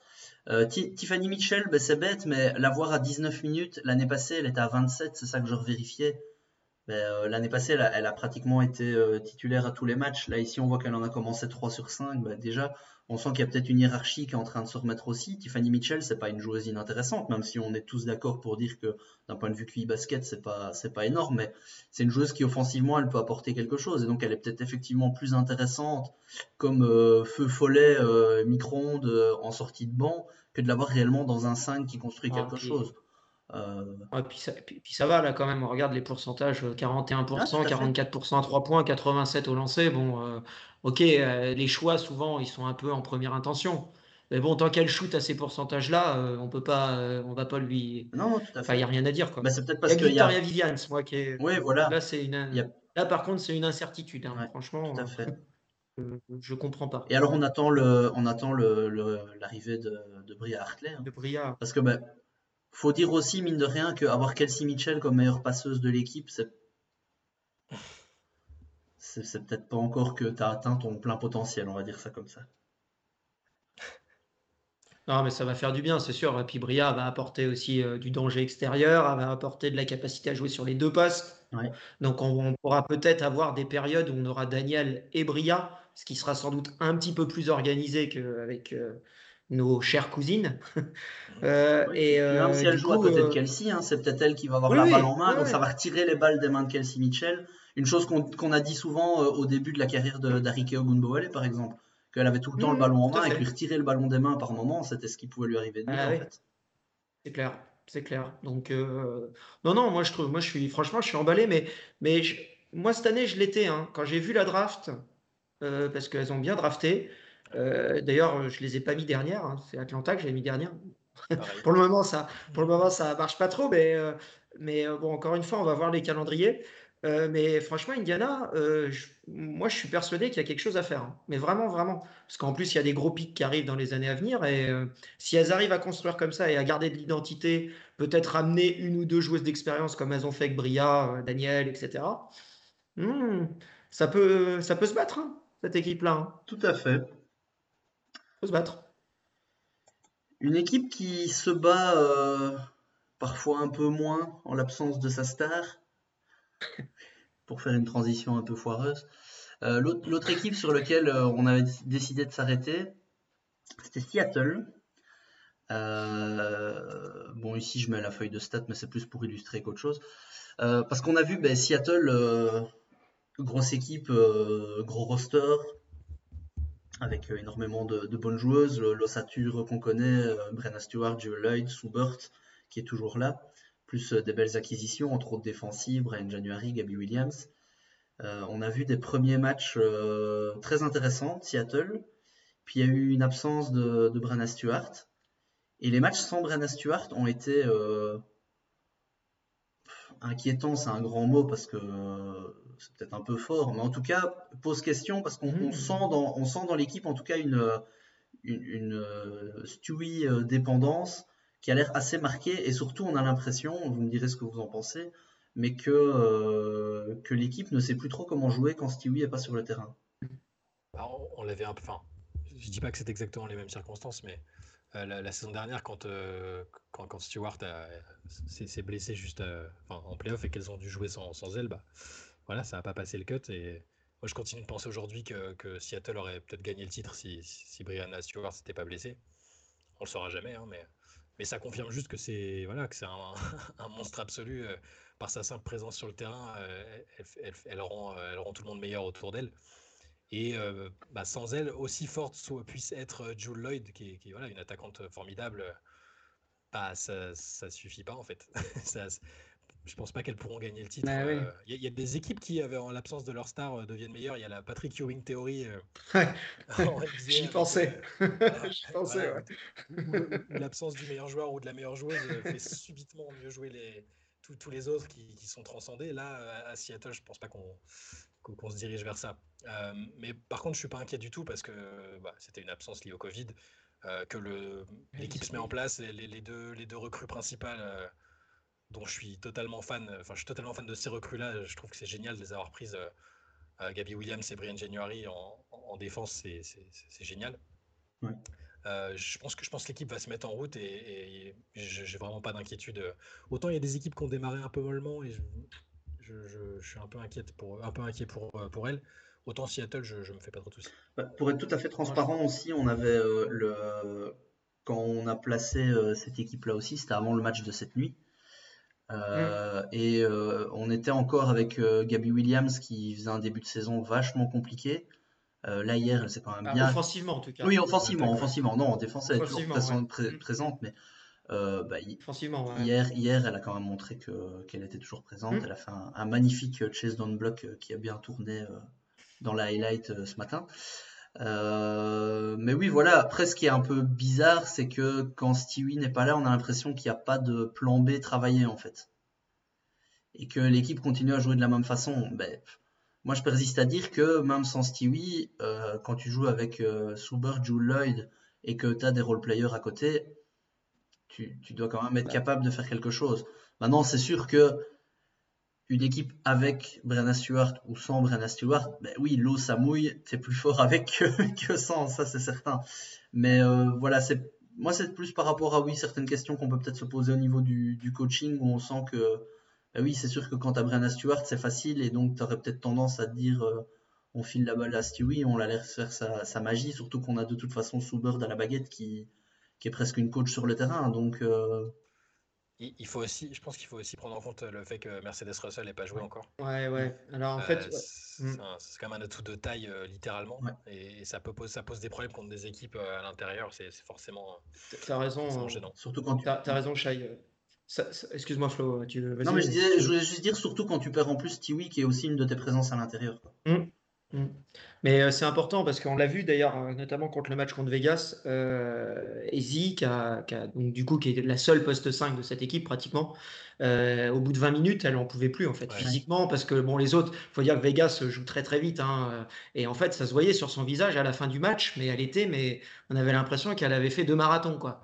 Et, et, ce qui se passe aussi un petit peu sans Stewie, c'est aussi le manque des autres de d'élever leur niveau quand elle n'est pas là.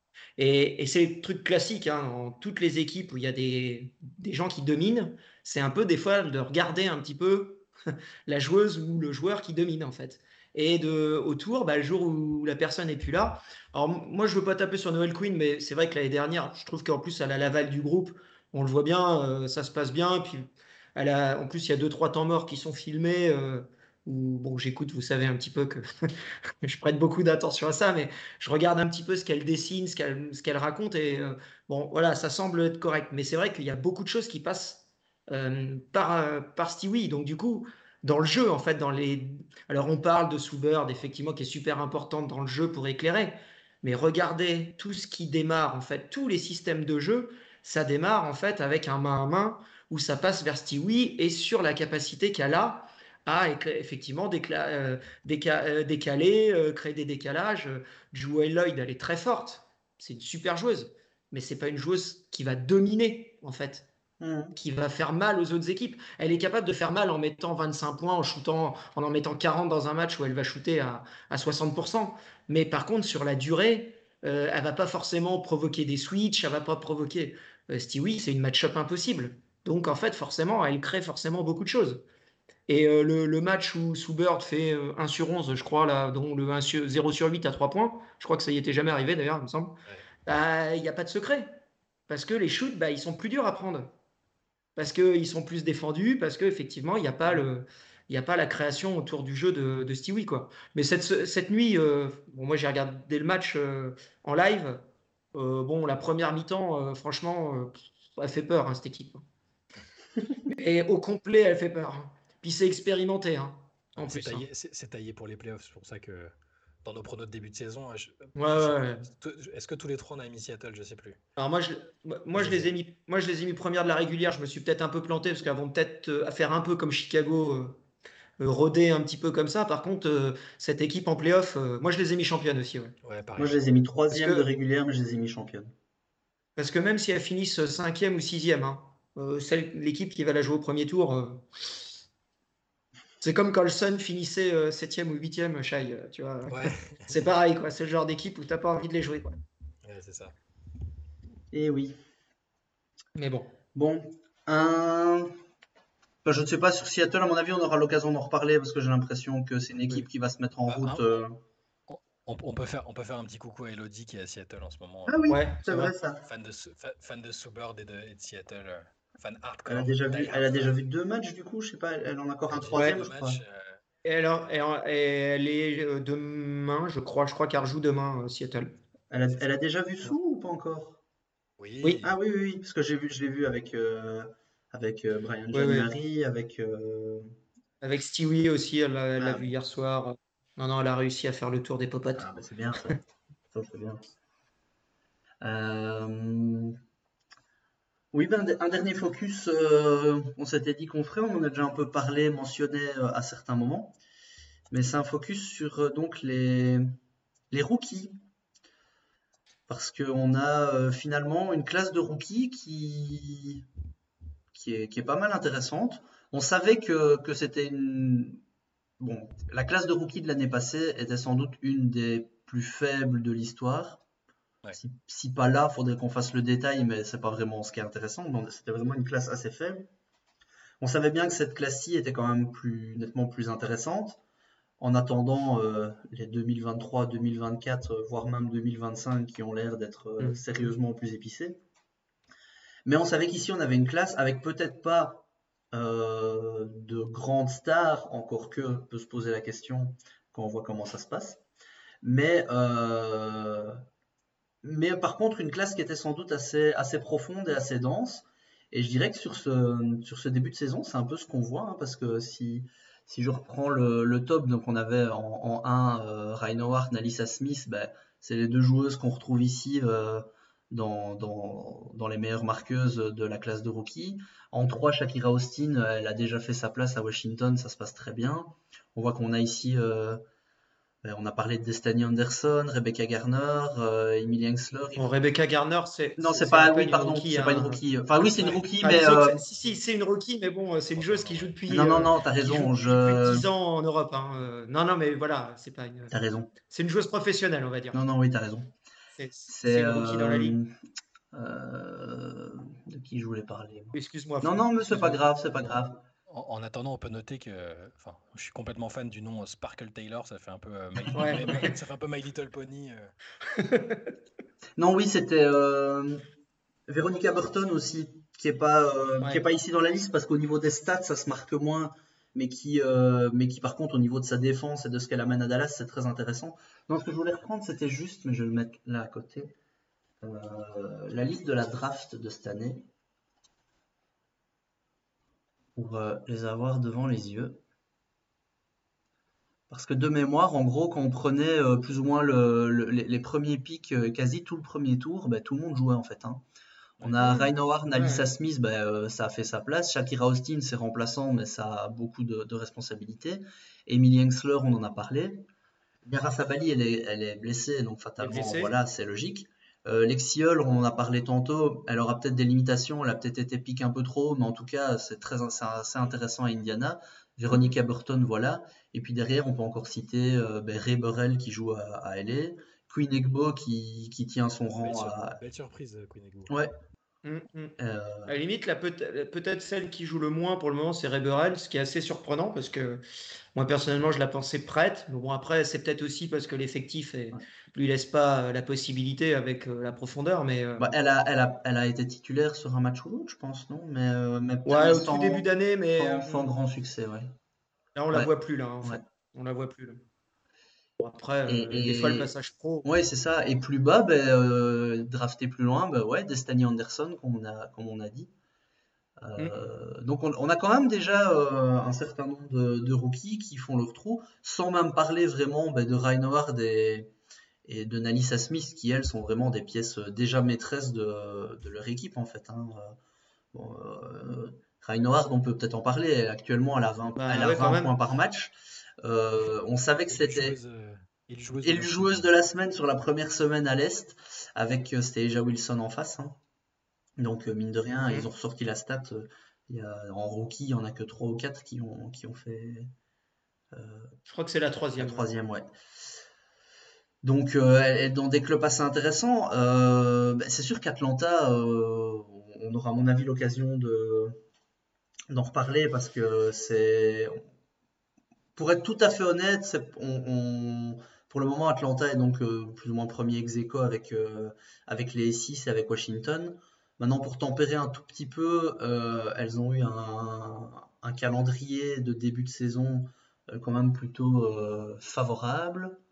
Je vais le reprendre pour ne pas dire de ce, qui est fou sur, ce, qui est, ce, qui est, ce, qui est, fou sur Ryan Howard, c'est que, moi, vous savez que je l'ai suivi un petit peu parce que je m'intéresse quand même un peu à la, la, la NCA, mais c'est que là, elle met dedans, mais euh, comme elle a jamais mis dedans, en fait. C'est ça. Euh, enfin là, euh, on a l'impression qu'elle jette des cailloux dans l'océan, quoi. Ah, c'est vrai qu'elle est quasi à 46% à 3 points. Non, mais 46% à 3 points, c'est. Alors d'ailleurs, Atlanta, bon là, on n'en a pas parlé, mais c'est une équipe, en fait, on pensait que ça serait léger à l'intérieur. Bon, c'est toujours léger. Mais alors, par contre, ça shoot à 50% à 3 points. Donc forcément, pour perdre des matchs, c'est compliqué quand même au bout d'un moment. Alors, est-ce que ça va durer toute l'année comme ça? On connaît la, quand même la, fluctuation d'adresse. Mais là, les Ryan Howard, elle est, enfin, moi, elle me bluffe parce que j'avais beaucoup de peur sur effectivement son adaptation où elle passait d'une université où elle avait tous les ballons euh, et, tout le, et tout le jeu pour elle à quelque chose où effectivement ça sera beaucoup plus euh, séparé. Et en fait, on se rend compte que du coup, elle a quand même pratiquement bah, tous elle est tombée dans une équipe où il n'y a pas grand, a pas grand monde à côté d'elle. Donc en fait, son rôle, il est resté relativement similaire. Après, c'est tout à son honneur de, face à une ah bah, opposition adulte, réussir à, sortir les, les, les, mêmes perfs. Ça, c'est la preuve qu'elle était prête. quoi. C'est pour ça qu'elle me bluffe. C'est là que le, le potentiel athlétique, physique euh, qu'on lui avait déjà vu à Kentucky euh, entre aussi en ligne de compte et elle l'exploite très bien pour l'instant. Euh, son activité un peu all-around est, très bonne pour l'instant. Après, si, si on les, si on s'enflamme pas autant sur Atlanta, c'est parce que euh, voilà, le, calendrier, euh, les circonstances font qu'on a l'impression que ça va pas durer. Et je sais même pas si c'est dans l'intérêt du Dream de, non. de, trop gagner de match. En fait. Bah, je me demande si on Après, on, peut, euh, on peut le mentionner. Et, c'est pas du tout, encore une fois, c'est pas du tout pour, pour minimiser le, les performances d'Atlanta. Parce que bah, même si c'est des matchs qui sont entre guillemets prenables, ben, encore faut-il les prendre. Et, ben, les, les, quatre bah, victoires qui sont engrangées, elles sont faites. Mais c'est vrai que donc ça a été le premier match contre Dallas. Euh, après, il y a eu les Sparks. Et deux fois Indiana. Et puis pour terminer, deux fois Indiana. il y a Vegas. Et entre temps, il y a, eu Vegas qui l'a été une défaite. Euh, et puis deux fois Indiana. Et après, bon, on peut regarder le, le, calendrier qui va arriver, qui nous donne donc deux fois Washington. Euh, déjà, Phoenix, ça un petit peu plus. Deux fois Washington, Phoenix. Et après, le Lynx. Encore faudra-t-il voir quel Lynx elles rencontreront. Et puis Chicago. Donc les cinq prochains matchs vont déjà, à mon avis, donner d'autres tendances. Si elles continuent, mm, mm. Euh, même si elles, je vais dire, si les matchs qui arrivent ici sur les 5, elles sont à l'équilibre et qu'elles n'en font ne fût-ce que 2 ou 3 sur les 5, mm. ben, tu es déjà à 7-8 sur 10. Euh, euh. Mais je, pense qu'il il faudra faire, un, on verra à mi-saison, hein, mais si, à mi-saison, elles sont encore dans les clous pour une qualif en playoff, à mon avis, Dan Padover, le, le GM, il va aller il va aller euh, rendre une petite visite à Ryan Howard en lui disant euh, T'es sûr que t'as pas une petite blessure à la cheville, au genou là Il faudra voir aussi, faudra voir aussi comment ils vont réintégrer Tiffany Hayes, hein, parce que pour le moment elle joue pas. Euh, d'ailleurs, parce que les deux ensemble, Ryan et Tiffany, c'est sur le même poste de jeu. Comment elles vont pouvoir, comment elles vont pouvoir faire? Est-ce qu'elles vont en décaler une un petit peu et jouer encore plus petit? Parce que là, elles jouent pas très grande. Hein. C'est Shane Parker qui joue en 5, il y a Kofi aussi à côté. Alors, est-ce qu'ils vont. Je ne sais pas trop comment elles vont, comment elles vont gérer ce cas-là aussi. Quoi. ce, serait quand même dommage de ne pas finir dans, les, dans la loterie, euh, alors que tu as Ali à Boston, euh, entre autres, et Ellie Jones euh, à la draft. c'est l'année où il faut, faut, entre guillemets tanker mmh, qu'elle démarre, mmh, mmh, démarre, aussi fort. Donc c'est presque. c'est un peu ironique. Non, mais après, on va pas, on va pas, on va pas, on va pas se réjouir, enfin, être contre ça, quoi. Au contraire, même. Après, pour le moment, encore une fois, dans le style, c'est que ça met beaucoup dedans. Quoi. On va voir, euh, quand cette équipe va shooter à 30% à 3 points, ce qui est à peu près la norme, euh, je pense que ça va se compliquer un peu quand même. Mais, euh, Avec une coach rookie, hein, Tanisha Wright. Oui, qui son, premier, son premier hmm, poste de Il fait un super. qui, pour le moment remplit bien le. Enfin, il n'y a rien à dire, hein, pour le moment, c'est top hein, ce qu'elles font. Déjà, je pense qu'au niveau du vestiaire, c'est nettement plus serein que l'année passée. Ça, ça doit aider aussi. Oui. Ça, de toute façon, c'est pas difficile. Il y a quand même eu un gros ménage, ouais. Et puis, et puis c'est et puis c'est géré, je pense surtout. Au-delà du vestiaire, je pense que c'est surtout que cette année c'est géré. C'est-à-dire que s'il y a un souci, euh, de toute façon, avec Dan Podower et tout ça, je pense que c'est euh, voilà, c'est clair, net et précis. Quoi. Là, on sait qui est GM, qui est dirigeant, qui est directeur sportif, qui est, c'est, un petit peu plus clair quand même. Puis on a une coach qui a envie d'être là. Ce, qui était, ce qui était quand même pas le cas euh, de l'année dernière. Quoi. Donc, voilà, tout ça pour dire qu'au niveau des rookies. Euh, c'est une bonne. ça semble être une cuvée euh, nettement plus forte que l'année dernière. Ouais. En tout cas, pas mal de, joueuses intéressantes et qui directement montrent qu'elles sont, qu'elles sont prêtes. Hein, parce que bon, je... on, va pas, on va pas faire le, recul de toutes. Euh, j'aurai l'occasion de m'étendre sur Shakira Austin une autre fois. qui est une de, mes bonnes surprises aussi de, de cette saison. Bah, qui se met bien, qui, se met bien en fait dans le rôle à Washington d'ailleurs, hein, c'est ça. Elle, aussi a un rôle différent de ce qu'elle avait à, à Ole Miss euh, en, université. Et pour le coup, là, elle, en tire le meilleur parti pour l'instant. Mmh, le fit est bon, ouais. Mmh. Ben voilà, c'était les petits, les petits focus sportifs. Euh, donc, euh, de, semaine en semaine, on essaiera d'en prendre à chaque fois, à mon avis, euh, deux, trois en fonction de, à quel point on aura de, choses à dire dessus, en fonction des équipes qu'il faudra encenser ou au contraire descendre ou euh, analyser ou de certaines, certaines thématiques. Pour la, section suivante, ben, c'est la section qu'on appelle euh, entre nous la, la section Percastor. C'est le moment où on, débat, où on, parle. On, aura l'occasion ici de parler de, sans doute d'événements historiques dans la Ligue. Euh, on a plein d'idées, on a fait une liste euh, sur un Google Doc, euh, on, a de quoi, on a de quoi en parler énormément, faire certains débats, des débats de fond sur, sur le jeu, sur le basket féminin, sur la Ligue, sur, sur énormément de choses. Euh, on aura l'occasion de parler de QV de draft aussi. Je vois que qu'on nous demande la QV est-elle meilleure que l'an dernier? Est-ce que Nalissa c'est mieux que Kaiser? Je me tâte. Ouais. c'est pas les mêmes postes. On ne compare pas quand c'est pas le même poste. C'est pas le même nombre de followers sur Instagram non, plus. Non, non, non, plus. Ça c'est sûr. Mais bon, il y en a une qui gagne. Et donc pour ce moment Père Castor, euh, le premier sujet sur lequel euh, on s'est dit qu'on allait se lancer, c'est un sujet un peu d'actualité, mais qui est toujours une espèce de serpent de mer, qui est toujours là un peu en arrière-plan depuis depuis deux trois saisons euh, en WNBA. C'est la fameuse expansion de la ligue. Pourquoi Comment Est-ce que c'est nécessaire? C'est vrai que si vous si vous suivez un peu les les, journalistes euh, et, autres euh, suiveurs habituels de la, de la WNBA, il y a toujours, euh, actuellement, il n'y a pas deux jours sans qu'on ait un message qui indique que on a besoin de plus d'équipes, on veut une expansion, on veut ceci. parce que c'est vrai que ben, les, WNBA, on l'a déjà dit, c'est une ligue qui est extrêmement compétitive. et donc, on voit qu'il y a très peu de joueuses qui arrivent à faire leur place au sein des, au sein des rosters. On voit que il y a donc 36 joueuses qui sont draftées chaque année. La plupart du temps, en moyenne, il y en a entre 16-17 et 21-22 qui sont signés dans des équipes. Et puis après, là-dessus, au fur et à mesure de l'année, on est toujours entre 12 et 15 qui restent vraiment.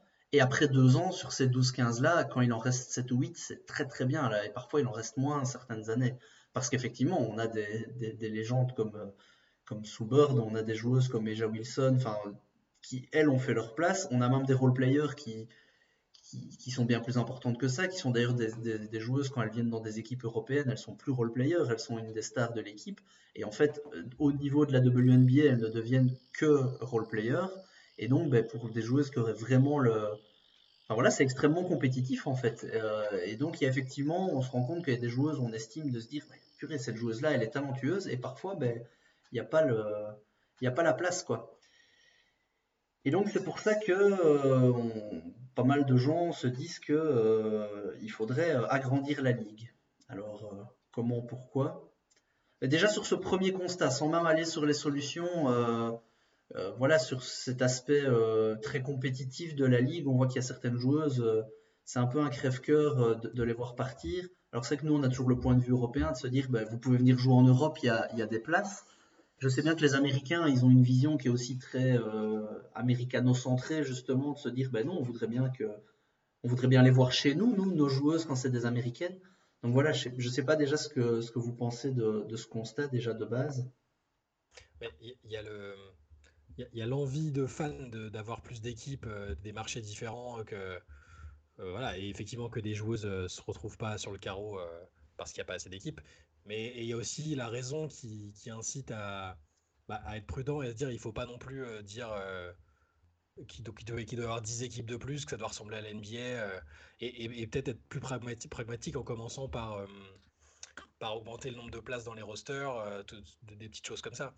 après, oui, le, constat, parfois, il est, triste quand on voit des joueuses qui, font des super apparitions en, en début de saison parce qu'elles sont là pour dépanner et qu'après, elles bah, elles disparaissent un peu, elles doivent se, relancer en Europe ou ailleurs, on ne sait pas si on les reverra un jour, elles reviennent quatre ans plus tard. C'est oui, c'est ça, ça, incite à, à, vouloir une expansion et, et on, l'aura d'ailleurs, on, aura l'expansion parce que c'est un des projets euh, clairs et affichés de, de, de Cathy Engelbert. Après, quand comment, combien d'équipes, où, c'est très compliqué. Et, ces choix-là vont être importants, mine de rien. Parce mmh. qu'il n'y aura, pas, il y aura pas 25 équipes, faut pas se leurrer. C'est pas, et c'est aussi bien que ça reste une ligue relativement fermée. Moi, c'est ce que j'aime aussi en, WNBA. Mais le choix des, des, endroits, des villes, des marchés qui vont être choisis, ça, ça, va être crucial et ça va déterminer ce qui se passera ensuite. Alors moi, l'expansion, perso, oui. De toute façon, je pense qu'on est tous d'accord là-dessus, il n'y a pas de doute. Après, c'est savoir surtout comment on l'a fait et pas n'importe comment, comme disait Shai, hein, parce que c'est clair qu'il faut que ça soit compatible avec les calendriers. On sait que dans le basket féminin, c'est quand même autre chose. On va en parler tout à l'heure, mais euh, par rapport au calendrier FIBA aussi, on sait que les Américaines ou autres font les compétitions internationales. C'est pas comme un NBA où il y en a la moitié en gros qui y vont pas. Euh, donc du coup, euh, il y a tout ça qui rentre en ligne de compte et voilà, il faut, faire attention. Et puis il y a aussi les problèmes de concurrence qu'il peut y avoir de, basket de la NBA, de la NCA aussi, hein, qui est mmh énormément regardée en fait. Parce que si on veut développer, et nous je pense qu'on est tous d'accord, là, que ce soit nous trois ou même toutes les personnes sur le chat, qu'on soit tous d'accord de venir faire en sorte que la WNBA se voit plus et que le basket féminin soit plus visible, mais à un moment donné, il faut pas, faut pas faire quelque chose aussi contre-productif par rapport à ça. C'est pour ça que moi, souvent, euh, je m'énerve un peu quand je vois certains commentaires d'Américains qui, euh, dès qu'il y a un cut, euh, nous balancent expansion, expansion, expansion, expansion. Bon, oui, oui, ça c'est clair qu'il faut qu'il y ait plus d'équipes. moi, les places dans les rosters, on va en parler tout à l'heure. Moi, je suis pas forcément pour parce que je pense que ça n'apportera rien. mais par contre, voilà, faut, faut faire ça intelligemment. Et en plus, il y a aussi le côté, là je vois que Steph parle de Cathy, mais, mais il y a aussi le côté que souvent les gens oublient, et les fans oublient le côté point de vue de la Ligue. C'est-à-dire qu'il y a un contexte aussi financier. Euh, monter des équipes, ça se fait pas en deux coups de à peau comme ça, en disant ça y est, il va y avoir euh, trois investisseurs qui vont mettre de l'argent. Et puis, euh, donc il y a aussi cet aspect-là, et la Ligue peut pas non plus faire n'importe quoi. On sait que c'est quand même sous égérie de la NBA. Hein. Donc il y a aussi, euh, voilà, il y a certainement aussi des conflits euh, entre la NBA, entre la WNBA, dans les calendriers, dans les choses comme ça, que forcément les fans, euh, nous les premiers d'ailleurs, on ne voit pas. Et donc on n'en tient pas forcément compte. Mais donc c'est pour ça que rajouter des équipes, oui, de toute façon ça viendra, hein, comme l'a dit Chai, on le sait pratiquement même. Hein. D'ailleurs, il y a même des pistes. Hein.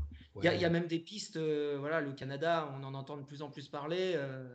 bon, voilà quoi. Donc, donc oui, mais. mais comment? Ben Justement, il y, a, deux pistes qui sont souvent euh, avancées. Je vous propose, c'est peut-être de s'attaquer à la première, qui, à mon avis, est la plus simple à régler. Parce que, je ne connais pas la vie de Chai là-dessus. Je sais bien que Gislain et moi, on a plus ou moins le même. Euh, qui est sur le fait d'augmenter la taille des rosters. Ça, c'est quelque chose qui vient souvent en se disant, ben là, c'est assez simple, il n'y a, pas a pas trop de questions euh, par rapport à, justement à développer des nouveaux marchés. En soi, dès l'année prochaine, on dit que là, qu'il y a autant de place. Euh, ce qui permettrait numériquement d'avoir plus de personnes dans la liste, bêtement.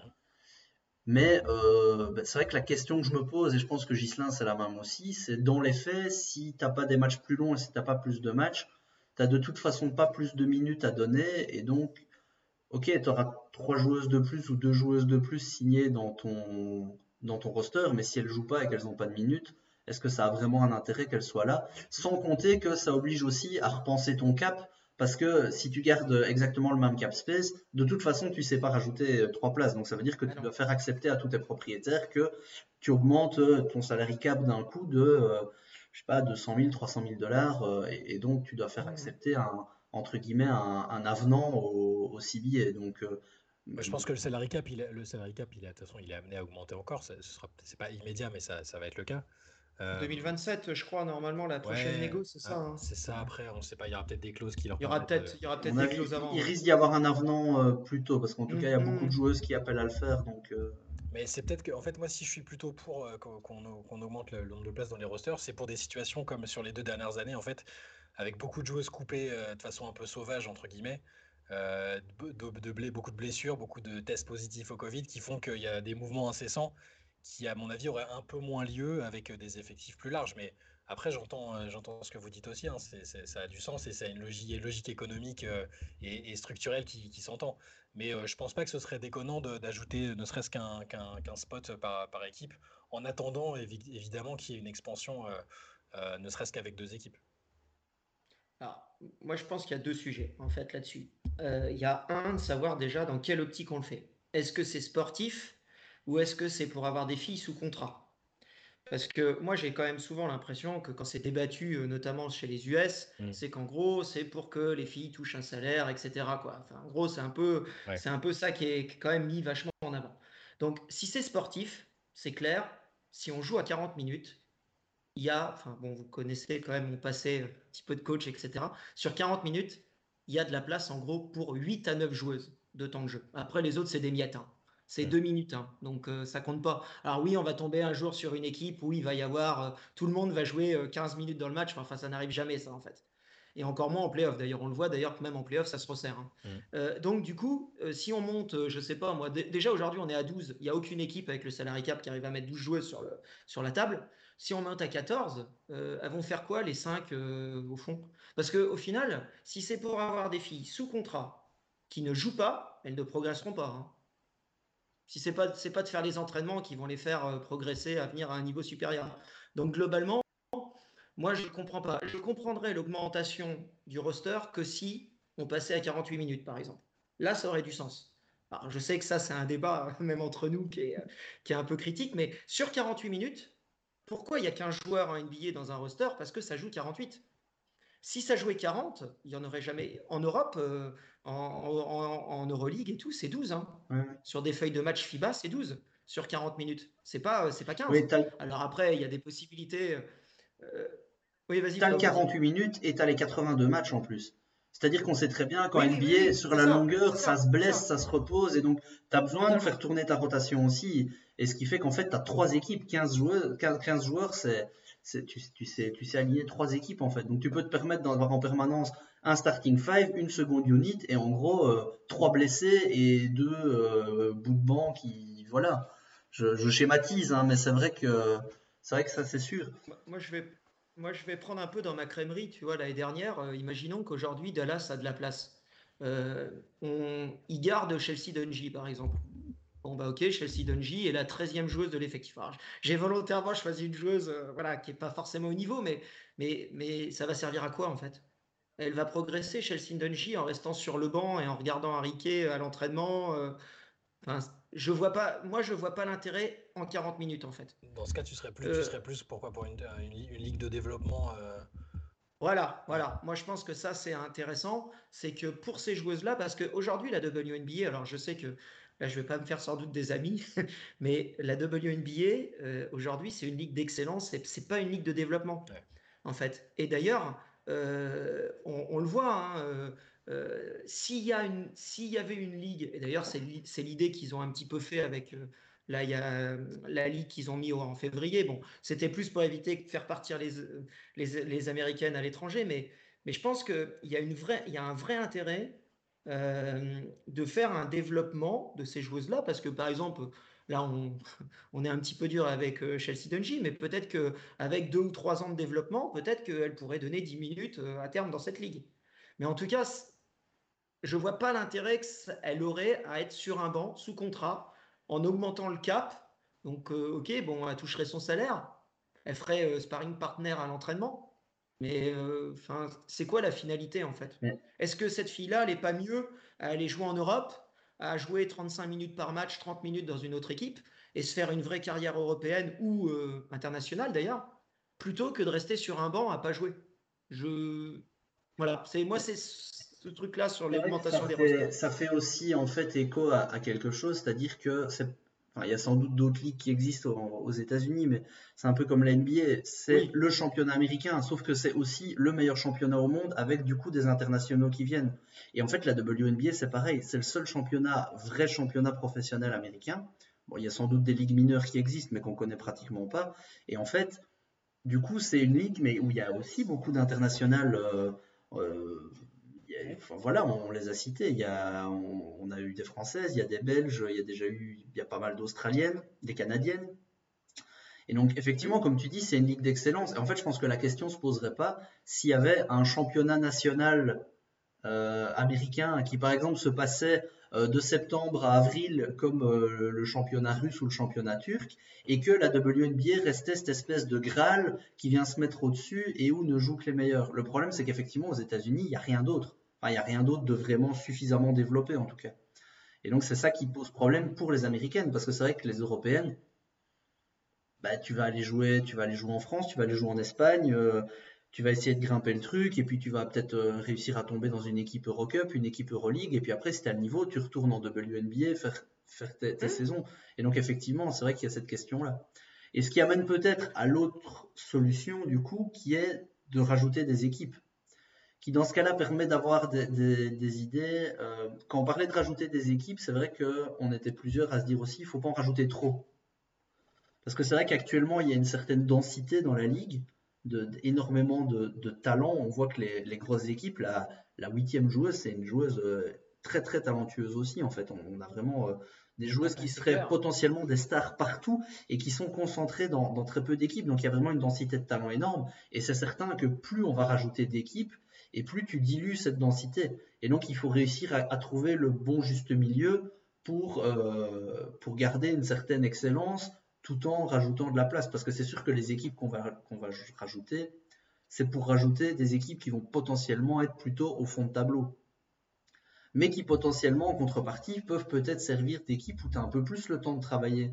Parce que c'est vrai qu'on voit des joueuses qui n'ont pas le niveau. Ben, on parlait de Victoria Vivian tantôt on se demande pourquoi elle joue autant euh, à Indiana. Il y a quand même ces équipes-là ont, un peu de temps pour elles, euh, parfois plus travailler, parce qu'on sait bien qu'on n'en attend rien. Ce qu'il y a, c'est qu'actuellement, comme il y a 8 équipes en playoff et seulement 4 en dehors, mais en fait, dès que tu es dixième, tu te dis, les playoffs peuvent peut-être y être. Alors que, allez, on, parle souvent d'une expansion à peut-être 2 ou 4 équipes, ce qui donnerait une ligue de 16. Mais dans ce cas-là, on aurait 8-8 peut-être. Mais là, tu as toujours tes 8 équipes qui vont en playoff, et puis les 8 en dessous, ben, il y en a certaines qui se disent, bon, ben moi je travaille, quoi. Après, il faut éviter d'avoir aussi, et c'est pour ça qu'il faut garder un certain, un, certain juste milieu aussi, ben, d'avoir comme on a en NBA, euh, certains matchs où quand tu as un Pistons Houston comme cette année, où tu sais bien que ce match n'a aucun intérêt, que personne ne le joue, que personne ne le regarde, et que euh, tu vas avoir, euh, enfin, ça c'est certain que c'est un, des, un des dangers si on, si on augmente trop c'est une des choses qu'on, euh, enfin, je pense qu'on aime tous dans, la ligue, c'est que chaque match est important, la saison est courte. Il euh, n'y a, pas de match comme ça, il euh, n'y a pas de rencontre banale qui sert vraiment absolument à rien. Après, il y, a des éclats, des, des, matchs à sens unique, ça arrive, Mais, bon, c'est jamais complètement volontaire. Non, mais c'est ça. Après, je pense que, bon, à mon avis, la bonne, la bonne optique, ça serait 16 à terme. Bon, là, là ça parle beaucoup de déjà 2 hein, dans un premier temps de passer à 14, hein, ça paraît logique. Euh, au-delà de 16, et puis je pense que de toute façon, ça, déjà, effectivement, il y a le problème de la compétitivité. Et puis, euh, je pense que de toute façon, après, il y a un, problème de calendrier. Parce qu'en fait, on n'en parle pas, mais euh, moi, je suis persuadé, enfin, la, la, WNBA, elle est calée, en fait, quand il n'y a pas de basket aux États-Unis. C'est la seule, c'est le seul moment aux États-Unis où il y a du basket, en fait. Enfin, voilà, à ce moment-là, il n'y a, que la WNBA. Et je pense que euh, si ça commence, alors, euh, même euh, avec le basket masculin, on est d'accord, c'est pas tout à fait le même public, même s'il y a des gens qui font les deux. Mais, mais rien qu'avec la NCA, etc., qui est quand même une grosse folie aux États-Unis, hein, parce qu'il ne faut pas rêver, ils font pas ça non plus dans un premier temps pour, pour faire plaisir aux Européens comme nous, en fait. Hein. C'est d'abord pour eux. Et je pense que je pense que ça, en fait. Donc euh, là, on est déjà passé à 36 matchs cette année. Hein. C'est quand même, euh, ça commence à être pas mal. Hein. Euh, quand Flo il a parlé en NBA de certains matchs, je trouve que la plupart des matchs en saison régulière ne servent à rien. Et en plus, on se retrouve avec des, la moitié des équipes qui font pas jouer leurs meilleurs joueurs parce qu'ils les reposent. Bon, c'est, ça devient. moi, je, moi, le demain, s'il y a du load management en WNBA, par exemple, c'est quelque chose qui me, que je le, enfin, je, je, le vivrais mal en fait, parce que je considère que ça fait pas partie de, de, de l'histoire de la ligue et que à un moment donné, il y a ça aussi qui, qui compte, c'est que c'est compétitif, peu d'équipes. Donc euh, jusqu'à 16, moi je suis d'accord avec toi, je pense que 12 c'est on est arrivé au bout Et que ce que tu disais, Flo, c'est intéressant, c'est que euh, en fait, avoir que quatre équipes éliminées, c'est pas suffisant. Oui. C'est-à-dire que voilà, euh, c'est voilà, ça permet pas. Et en plus, là, du coup, en fait, je pense que par rapport à ce qu'on disait euh, sur le fait qu'il y a des équipes qui ont moins de talent et qui ne font pas jouer les jeunes aussi de temps en temps, c'est aussi pour ça, parce qu'ils se disent, ouais, mais on n'est pas loin en fait des playoffs. Oui. Donc il suffit qu'on gagne 2-3 matchs de plus et en fait on peut y aller. Alors que si par contre il y a une ligue de 16 et qu'il y a en gros 8 équipes qui peuvent y aller et 8 équipes qui ne peuvent pas y aller, là il y aura forcément, alors c'est un peu le revers de la médaille, il y aura forcément un peu plus de tanking. Parce qu'aujourd'hui en WNBA, il n'y en a pas. Enfin, moi je suis cette ligue depuis le début Honnêtement, il n'y en a pas de tanking. Ça n'arrive jamais. Enfin, il y a des équipes, on sait qu'elles vont perdre, mais c'est pas euh, c'est pas Orlando de cette année en NBA être, mauvais, Houston être mauvais, c'est pas du tanking. Tu vois ce que je veux dire? Oui, non, non, le, mais voilà, le tanking, c'est euh, je, je, repose mes bons joueurs, je voilà. Mais c'est sûr qu'on aurait sans doute, si tu avais une équipe qui était plus loin, une équipe qui, euh, je sais pas moi, à mi-parcours, elle a déjà X matchs de retard et à partir de là, c'est ok, on fait jouer les jeunes, quoi. Et là, justement, mmh. sur, là, là, avec les deux classes de draft qui s'annoncent sur 2023-2024 et les talents possiblement euh, générationnels, je, suis curieux de voir s'il n'y a pas des équipes qui vont pas un peu activer le mode. Euh, tu vois, là, si à mi-saison, comme je disais tout à mmh. l'heure, tu as Atlanta mmh. qui est, qui est, trop dans les clous, ils vont se dire, c'est con quand même. ah, puis... l'année suivante avec euh, Paige Bakers que, et toutes les autres que, que, tout le monde attend. Je, suis curieux de voir comment ça va se goupiller, justement. Ah, il y, y, a un point important aussi à dire, c'est que c'est que, comment dire, il y a ça, effectivement, euh, le, talent. Et puis, il y a aussi le fait que, parle qu'il n'y a pas beaucoup de place, mais on a eu quand même une période où on a des joueuses qui jouent beaucoup plus longtemps qu'il euh, y a une certaine époque. Euh, enfin, au début de la ligue, il y avait une multitude de joueuses qui jouaient pas jusqu'à. Enfin, là, on a quand même, que ce soit entre Candace Parker, Sylvia Falls, Diana Taurasi, Sue Bird, c'est quand même, même Angel McCoutry qu'on a parlé au début, c'est des filles qui ont tous plus de 35 ans, qui sont encore là en fait. Alors que l'histoire de la Ligue montre quand même qu'il y a des filles qui à 28, 29, qui des fois arrêtaient. Alors il y avait un contexte financier aussi à l'époque qui n'était pas le même, hein, qui était beaucoup plus faible. Et du coup, comme ces filles-là s'accrochent, et, et, moi je suis content qu'elles s'accrochent. Hein. Si Soubert peut jouer encore 20 ans, euh, moi je, dis oui. Ah Mais par contre, il y, a aussi, il y a aussi le fait que du coup, ça fait moins de place pour, pour les jeunes, sauf quand elles sont vraiment générationnelles et qu'elles ont vraiment le talent. Parce que moi, demain, je suis sûr qu'une équipe, euh, alors là, je vais peut-être un peu blasphémer, mais euh, demain, il y a un talent générationnel qui arrive et qui a une fille, une énorme star de la ligue, mais qui a 38 ans. Bah, moi, je pense que la franchise apprendra le talent générationnel. Et, c'est qu'il y a aussi, souvent, on se focalise, et notamment beaucoup les US avec ça, c'est qu'en fait, des fois, ils citent des noms. Bah, honnêtement, je suis désolé, mais euh, il y a des filles, oui, elles sont coup de paix, oui, c'est des bonnes joueuses, mais elles sont pas invitées, quoi. Mais parce que. Elles sont pas invitées. C'est parce sont ah. dans une. Là, enfin, les gens qu'on suit. C'est du copinage aussi, peut-être aussi. Voilà. non, mais c'est qu'elles sont. En fait, il y a une telle démarche de. Bah, de, de, elles veulent, elles, ils et elles veulent mettre en avant euh, le, basket féminin, la WNBA, et parfois c'est sûr que ça peut peut-être, euh, comme nous on peut l'avoir parfois aussi, hein, on défend euh, on défend des joueuses euh, qui, nous tiennent à mmh. cœur et, peut-être qu'on en perd un peu le sens de la mesure. Euh. mais oui, je suis d'accord avec toi. Après, aux États-Unis, forcément, il y a sur les influenceuses qu'on voit beaucoup. Euh, qui, sont, qui sont importantes, hein, attention pour, ah oui, bah, très importantes même. Pour que le produit qu'est la WNBA soit mieux exposé, mieux valorisé, que, les histoires des joueuses soient mieux racontées, elles sont extrêmement importantes. Ça n'a rien à voir avec des influenceurs ou influenceuses au sens où on l'entend dans d'autres dans d'autres secteurs. Euh, mais forcément, parfois, bah, elle, pousse des joueuses euh, euh, par, par, intérêt aussi, et, c'est de manière disproportionnée parce que parce qu'elles ont, elles y ont un intérêt, et je suis d'accord avec toi. Oui, puis il y a toujours l'aspect, comme on le disait, c'est qu'il n'y a, a, rien d'autre aux États-Unis. Donc c'est vrai que souvent ils ont suivi tout un parcours universitaire, et il y a une chose qui fait pas sa place en WNBA, et on a l'impression que qu'elle est perdue, qu'elle va terminer dans le bois SDF et manger par les loups, alors qu'en fait, il y a d'autres opportunités sportives ailleurs. C'est juste que fatalement, elle va devoir s'exporter, alors que euh, ben, eux, de leur point de vue, c'est eux le pays du basket, et ils ont la meilleure équipe nationale, donc on peut l'entendre. Et en fait, ils ont une grande partie de leurs joueuses qui doivent aller à l'extérieur. C'est une démarche un peu différente, je vais dire, de, de nous, où parfois on va se dire, nos joueuses, quand elles s'exportent, pour un championnat plus coté que le nôtre, enfin je veux dire encore mm. plus, euh, moi qui suis belge et avec le championnat belge qui est plus, enfin qui est, qui est moins fort quoi. Et donc ben, quand une joueuse s'exporte, c'est presque une réussite pour la joueuse qui arrive à aller dans un autre championnat, alors que eux le ressentent dans le, dans l'état d'esprit euh, différent quoi. Après, euh, après aussi, la W n'a pas le rôle de euh, d'organiser le basket américain, quoi. Non, voilà. Mais comme ils sont les seuls, en fait, comme ils sont les seuls, eh ben, ils sont une espèce de fourre-tout de tout ce qu'on peut y mettre. Mmh, mmh. voilà, c'est vrai que c'est un débat un peu, un peu très, très complet et complexe. peut-être des qu'on peut peut-être mentionner. On a brièvement mentionné le calendrier.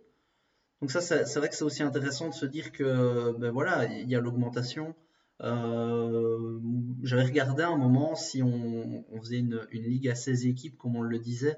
Parce qu'actuellement, on a 36 matchs, mais parce qu'il y a certaines équipes qui sont jouées deux fois, d'autres trois fois, peut-être certaines quatre, je pense, euh, en fonction de. Mais il n'y a que deux conférences. Et donc, j'avais regardé un système où si tu séparais toujours euh, ta ligue en conférences Est et Ouest avec 8 équipes de chaque côté, et chacune de ces conférences, tu les reséparais en deux divisions de 4. Quand tu jouais les équipes de ta division quatre fois, les équipes de ta conférence trois fois et les équipes donc de l'autre division trois fois et les équipes de la conférence en face deux fois, en final ça faisait 40 matchs par équipe. Donc on n'avait pas une augmentation de mmh. calendrier qui était énorme tout en gardant une cohérence. Ça, ça pouvait fonctionner parce que c'est vrai que comme tu le disais, le calendrier il se cale vraiment au moment et actuellement c'est déjà chaud. On le voit par rapport à des championnats, ben, le championnat turc qui a terminé un peu plus tard, le championnat français n'en parlons même pas, il est toujours pas fini. Donc euh, ça, amène des conflits et vis-à-vis des compétitions internationales. C'est-à-dire que quand c'est la Coupe du Monde, ben, ils s'arrêtent tout juste à temps. Quand c'est les JO, là, ils font une vraie trêve parce que les JO, c'est quand même important mmh, pour les. Américains. La Coupe du Monde, ben, les États-Unis participent, donc ils s'arrêtent quand même. L'euro, ils n'ont rien à secouer, et voilà. Donc c'est vrai que ça amène, euh, ça amène pas mal de, pas mal de. 40 matchs, 40 euh, matchs, moi je prends, hein, ça me va. Après, après le développement suivant, et je pense que certains y pensent, même si c'est peut-être pas réaliste, c'est de se dire qu'au bout d'un moment, jusque-là, la, la WNBA s'est toujours presque excusée d'exister en se mettant dans les petits coins, en se disant on, se met là parce qu'on dérange pas. Hein. Ok, là, là on dérange personne, on peut se mettre, et qu'il y a un moment où en grandissant, ils vont se dire euh, écoutez, vous êtes gentil, on rentre en concurrence, on rentre en concurrence, mais nous on est là. C'est d'ailleurs presque la posture que la, la, WNBA est en train de prendre vis-à-vis des championnats européens en disant bon maintenant les filles, il va falloir prioriser. C'est-à-dire que si vous venez pas, c'est euh, des amendes, des reprises sur salaire et des trucs comme ça. Mm. Donc il y a un moment où vous choisissez. Ce qui va d'ailleurs poser des questions. Enfin, ce sera peut-être l'occasion de faire un autre débat parce que sinon on est, on est encore mm. parti mm. longtemps là-dessus. Mais il y a peut-être un moment où la WNBA, même vis bon, vis-à-vis de la NBA, c'est un peu son. Enfin, ils sont liés euh, contractuellement, euh, même d'un point de vue, donc c'est peut-être compliqué, mais il y a un moment, ils vont peut-être se dire bah nous, nous en fait on est là, on est là et puis c'est tout quoi. Euh, et, si on a envie de, de, faire notre saison pendant les autres, on les fait.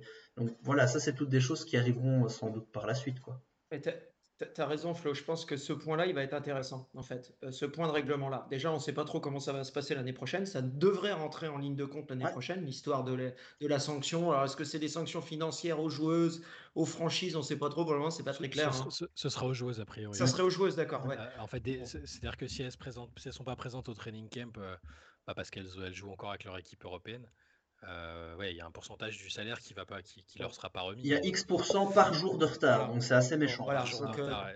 donc, du coup, ça va, ça va être important parce que effectivement, si ça rentre vraiment en application. Après, moi, je demande à voir quand même quand ça va être les grandes stars de la ligue qui vont arriver en retard.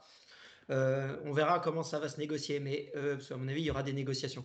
le truc, c'est que si par contre ça rentre en ligne de compte, là, c'est clairement un message de dire en gros, le calendrier mondial, on s'en moque complètement. Nous, on veut faire notre truc. Et, euh, là, tu as peut-être raison, Flo. Et donc, du coup, de dire, euh, bah, on rentre plus dans la petite case euh, qui est disponible. allez, on y va. Et si on fait 40 matchs, on fait 40 matchs. Et même si on déborde sur les playoffs NBA ou sur le début de saison NBA, rien à faire, quoi. Parce que cette règle, à mon avis, elle va, va être à la base de beaucoup de choses, en fait. Ça, on aura l'occasion de le voir. Parce que c'est vrai que pour le moment, c'est assez théorique, mais c'est vrai que c'est bah un, point important. Mais bon, on aura l'occasion de Ça sera sans doute lié ça sera sans doute lié, à mon avis, à une augmentation des salaires parce que à un moment donné, euh, s'ils pénalisent des joueuses qui gagnent trois fois les salaires en Europe, euh, les joueuses vont dire euh, vous êtes gentil, mais moi je veux bien pas y aller, mais.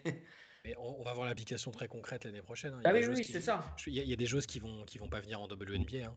Faut, faut, Je pense que préparer. Sachant qu'il y a une autre donne aussi, c'est que les plus gros salaires actuellement étaient quand même beaucoup donnés par les équipes russes, euh, qui actuellement n'ont plus leurs joueuses. Donc même si on les voit beaucoup retomber sur le championnat turc, où on sait bien que ça paye bien aussi, je ne sais pas si les salaires en Turquie sont aussi élevés que ce qu'on pouvait avoir euh, chez certains oligarques russes. Donc euh, ça, ça peut jouer aussi, qu'à un moment, les joueuses vont peut-être avoir des salaires moindres parce que, parce que les grosses équipes à sous ne sont plus là. Donc voilà, c'est vrai que c'est toutes des choses, il y a encore un peu tôt sans doute pour en parler, mais qui vont être intéressantes à observer dans l'avenir. Moi j'aurais juste une dernière question, ces fameuses quatre équipes, c'est vous, votre, votre kiff serait quels aïeux Et vous dans le chat, vous pouvez dire aussi là où vous voulez voir de nouveaux marchés Sachant qu'idéalement, on en place un peu à l'est, un peu à l'ouest.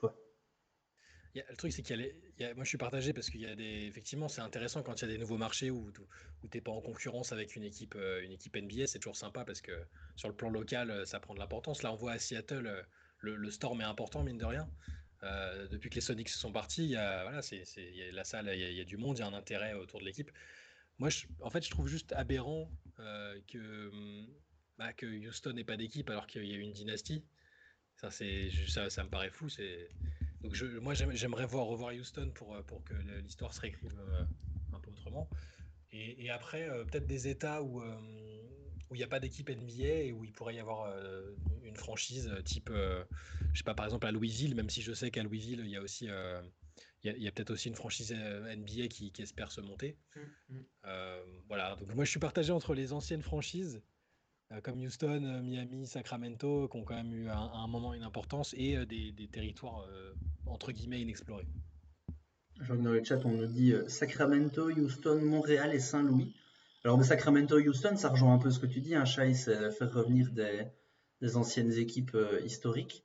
moi, Sacramento, je suis, à fond pour.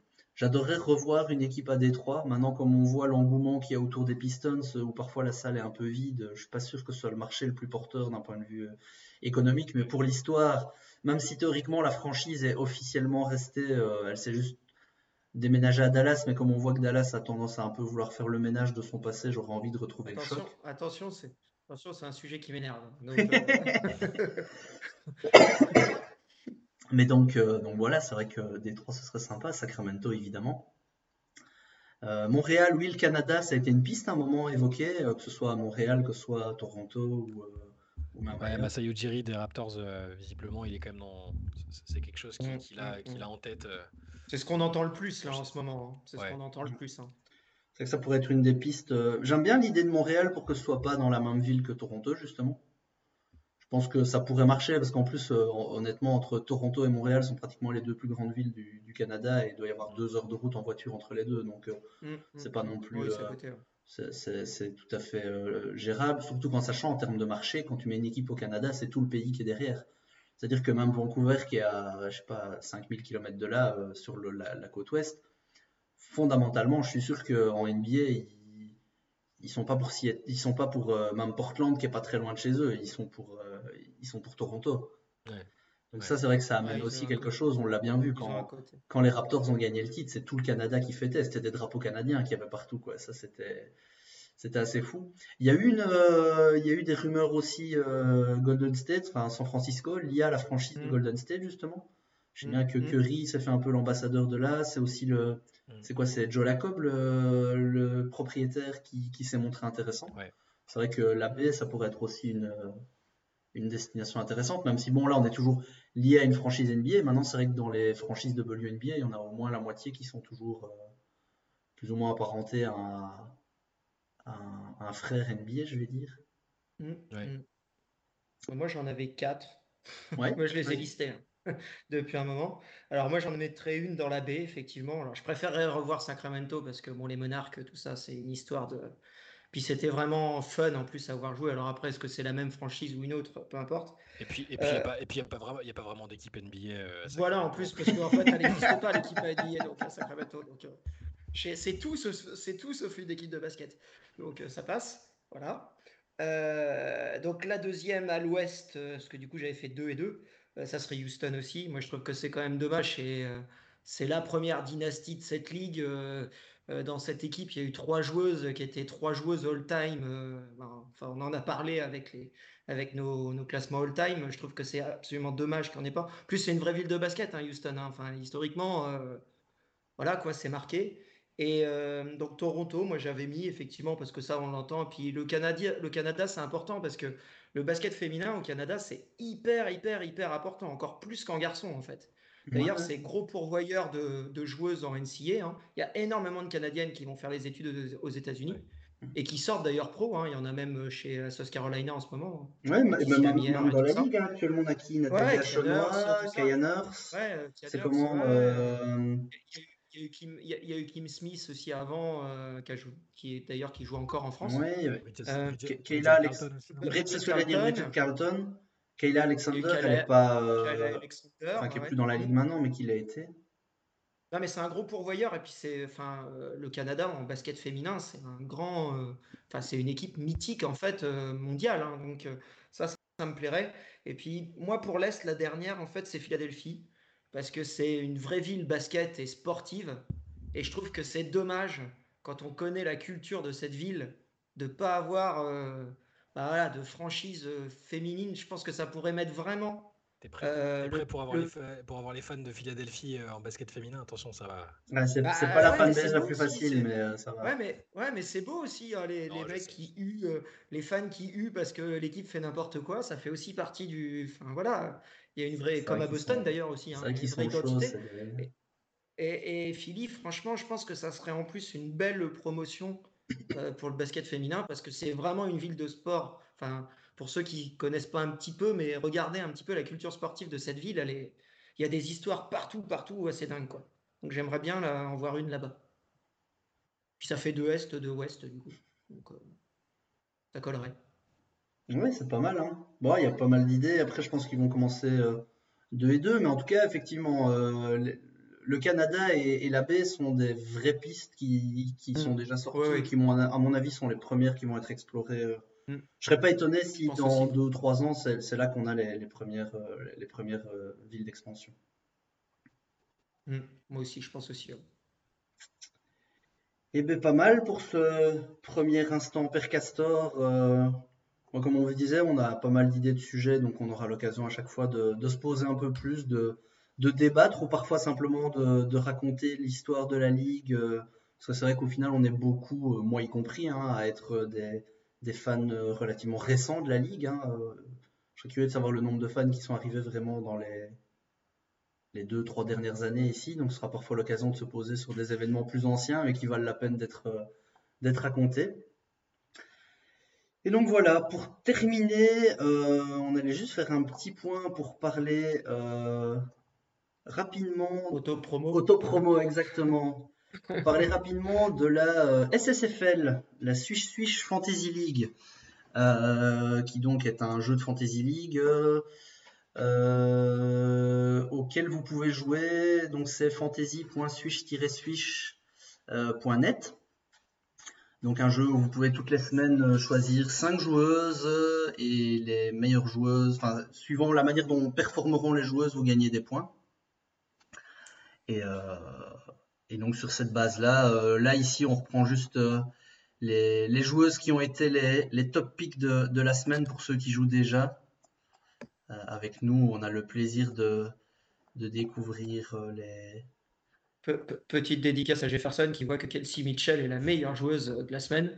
Elle a fait, euh, en, SSFL, elle a fait, elle a fait une bonne semaine, il hein, n'y a pas à dire. Euh. une semaine un peu, un peu particulière. Hein. Bon, pour ceux qui jouent, on a l'occasion de, de voir que théoriquement les joueuses les plus chères sont censées être les joueuses qui performent le plus. Et cette semaine-ci, ça n'a pas spécialement été le cas. Donc, euh, Mais voilà, l'occasion de vous dire que c'est un jeu où on, s'amuse quand même pas mal à, choisir les joueuses aller voir performer, parfois sous-performer. On a aussi un, serveur Discord où on, discute de tout ça, du jeu et aussi de la WNBA en général. Et donc c'est l'occasion de vous dire d'aller vous inscrire, même si la, saison est démarrée. Ben, de toute façon, il n'est pas trop tard. Il y a des classements par, euh, semaine, des classements par mois, des classements pour la saison. Et vous dire ben, de toute façon déjà un grand merci pour tous ceux qui sont venus nous, nous écouter, euh, aujourd'hui. On a vu pas mal de têtes connues. Et on va essayer de faire en sorte que le replay soit disponible. On vous conseille d'aller voir ben, déjà le site swish-swish.net avec toutes les infos où Shai et, et essayent d'être au, taquet pour les, les, les, suivis de match de l'actu et on essaie de, continuer à vous faire vivre la, saison qui est, euh, ben, moi je trouve que depuis le début elle est quand même vachement chouette. Et puis un peu tous les réseaux sociaux, hein, euh, Twitter, Facebook, Instagram, je pense que j'en oublie pas. Un jour, euh, sera jeune et il se mettra sur TikTok, mais. Je, ne suis même pas sur Instagram. C'est mal barré. Non, mais écoutez, un, grand merci à, tous de nous avoir écoutés. Euh, merci à vous, les gars. Euh, je ne sais pas si vous avez quelque chose à ajouter sur cette, euh, ce début et sur la suite, ce que vous attendez pour, pour la suite. Que ça continue, que Chicago fasse le back-to-back. Non, on n'ira pas jusque-là. On ne va pas aller dans, des extrêmes comme ça, quand même. Non, non, non, effectivement, que ça, que ça, continue. Moi, moi, je veux juste, j'aimerais bien éviter des des grosses blessures euh, juste avant les mm. playoffs, des trucs qui nous, qui nous pourraient un peu les playoffs et gâcheraient mm. un peu le. Mm. Voilà, c'est surtout, surtout ça que je veux, mais ça, c'est, c'est, une évidence. Euh, voilà, c'est tout ce que j'ai à dire. Content d'avoir fait la première, cette première émission-là. On espère euh, vous faire ce petit rendez-vous à peu près tous les 15 jours, comme a dit Flo. Et n'hésitez pas à venir nombreux et nombreuses dans les commentaires. On aura plein, plein de petits trucs sympas à chaque fois. Allez. Puis il y aura des feuilles. Allez. Oui, non, mais je, je, je, ne te laisse pas le. Non, non, je disais, je, disais, je, disais, il y aura, il y aura des débats en plus. Euh, on pourra certainement échanger un petit peu plus en fait sur certains sujets. Ça va être. Euh, euh, n'hésitez pas à venir, à poser des questions et puis voilà, on essaiera d'y répondre. Des, des, débats pour, par exemple, savoir si Derek Fisher sera gouverneur de Californie ou président de, voilà. président de la République lors de sa prochaine promotion, malgré la, la 11e place des Sparks en saison régulière. Et ouais. Mais écoutez, merci beaucoup les gars, merci beaucoup à tout le monde et euh, on se retrouve euh, très vite euh, sur d'autres écrans et, et d'autres cieux. Ciao. Ciao. Et salut.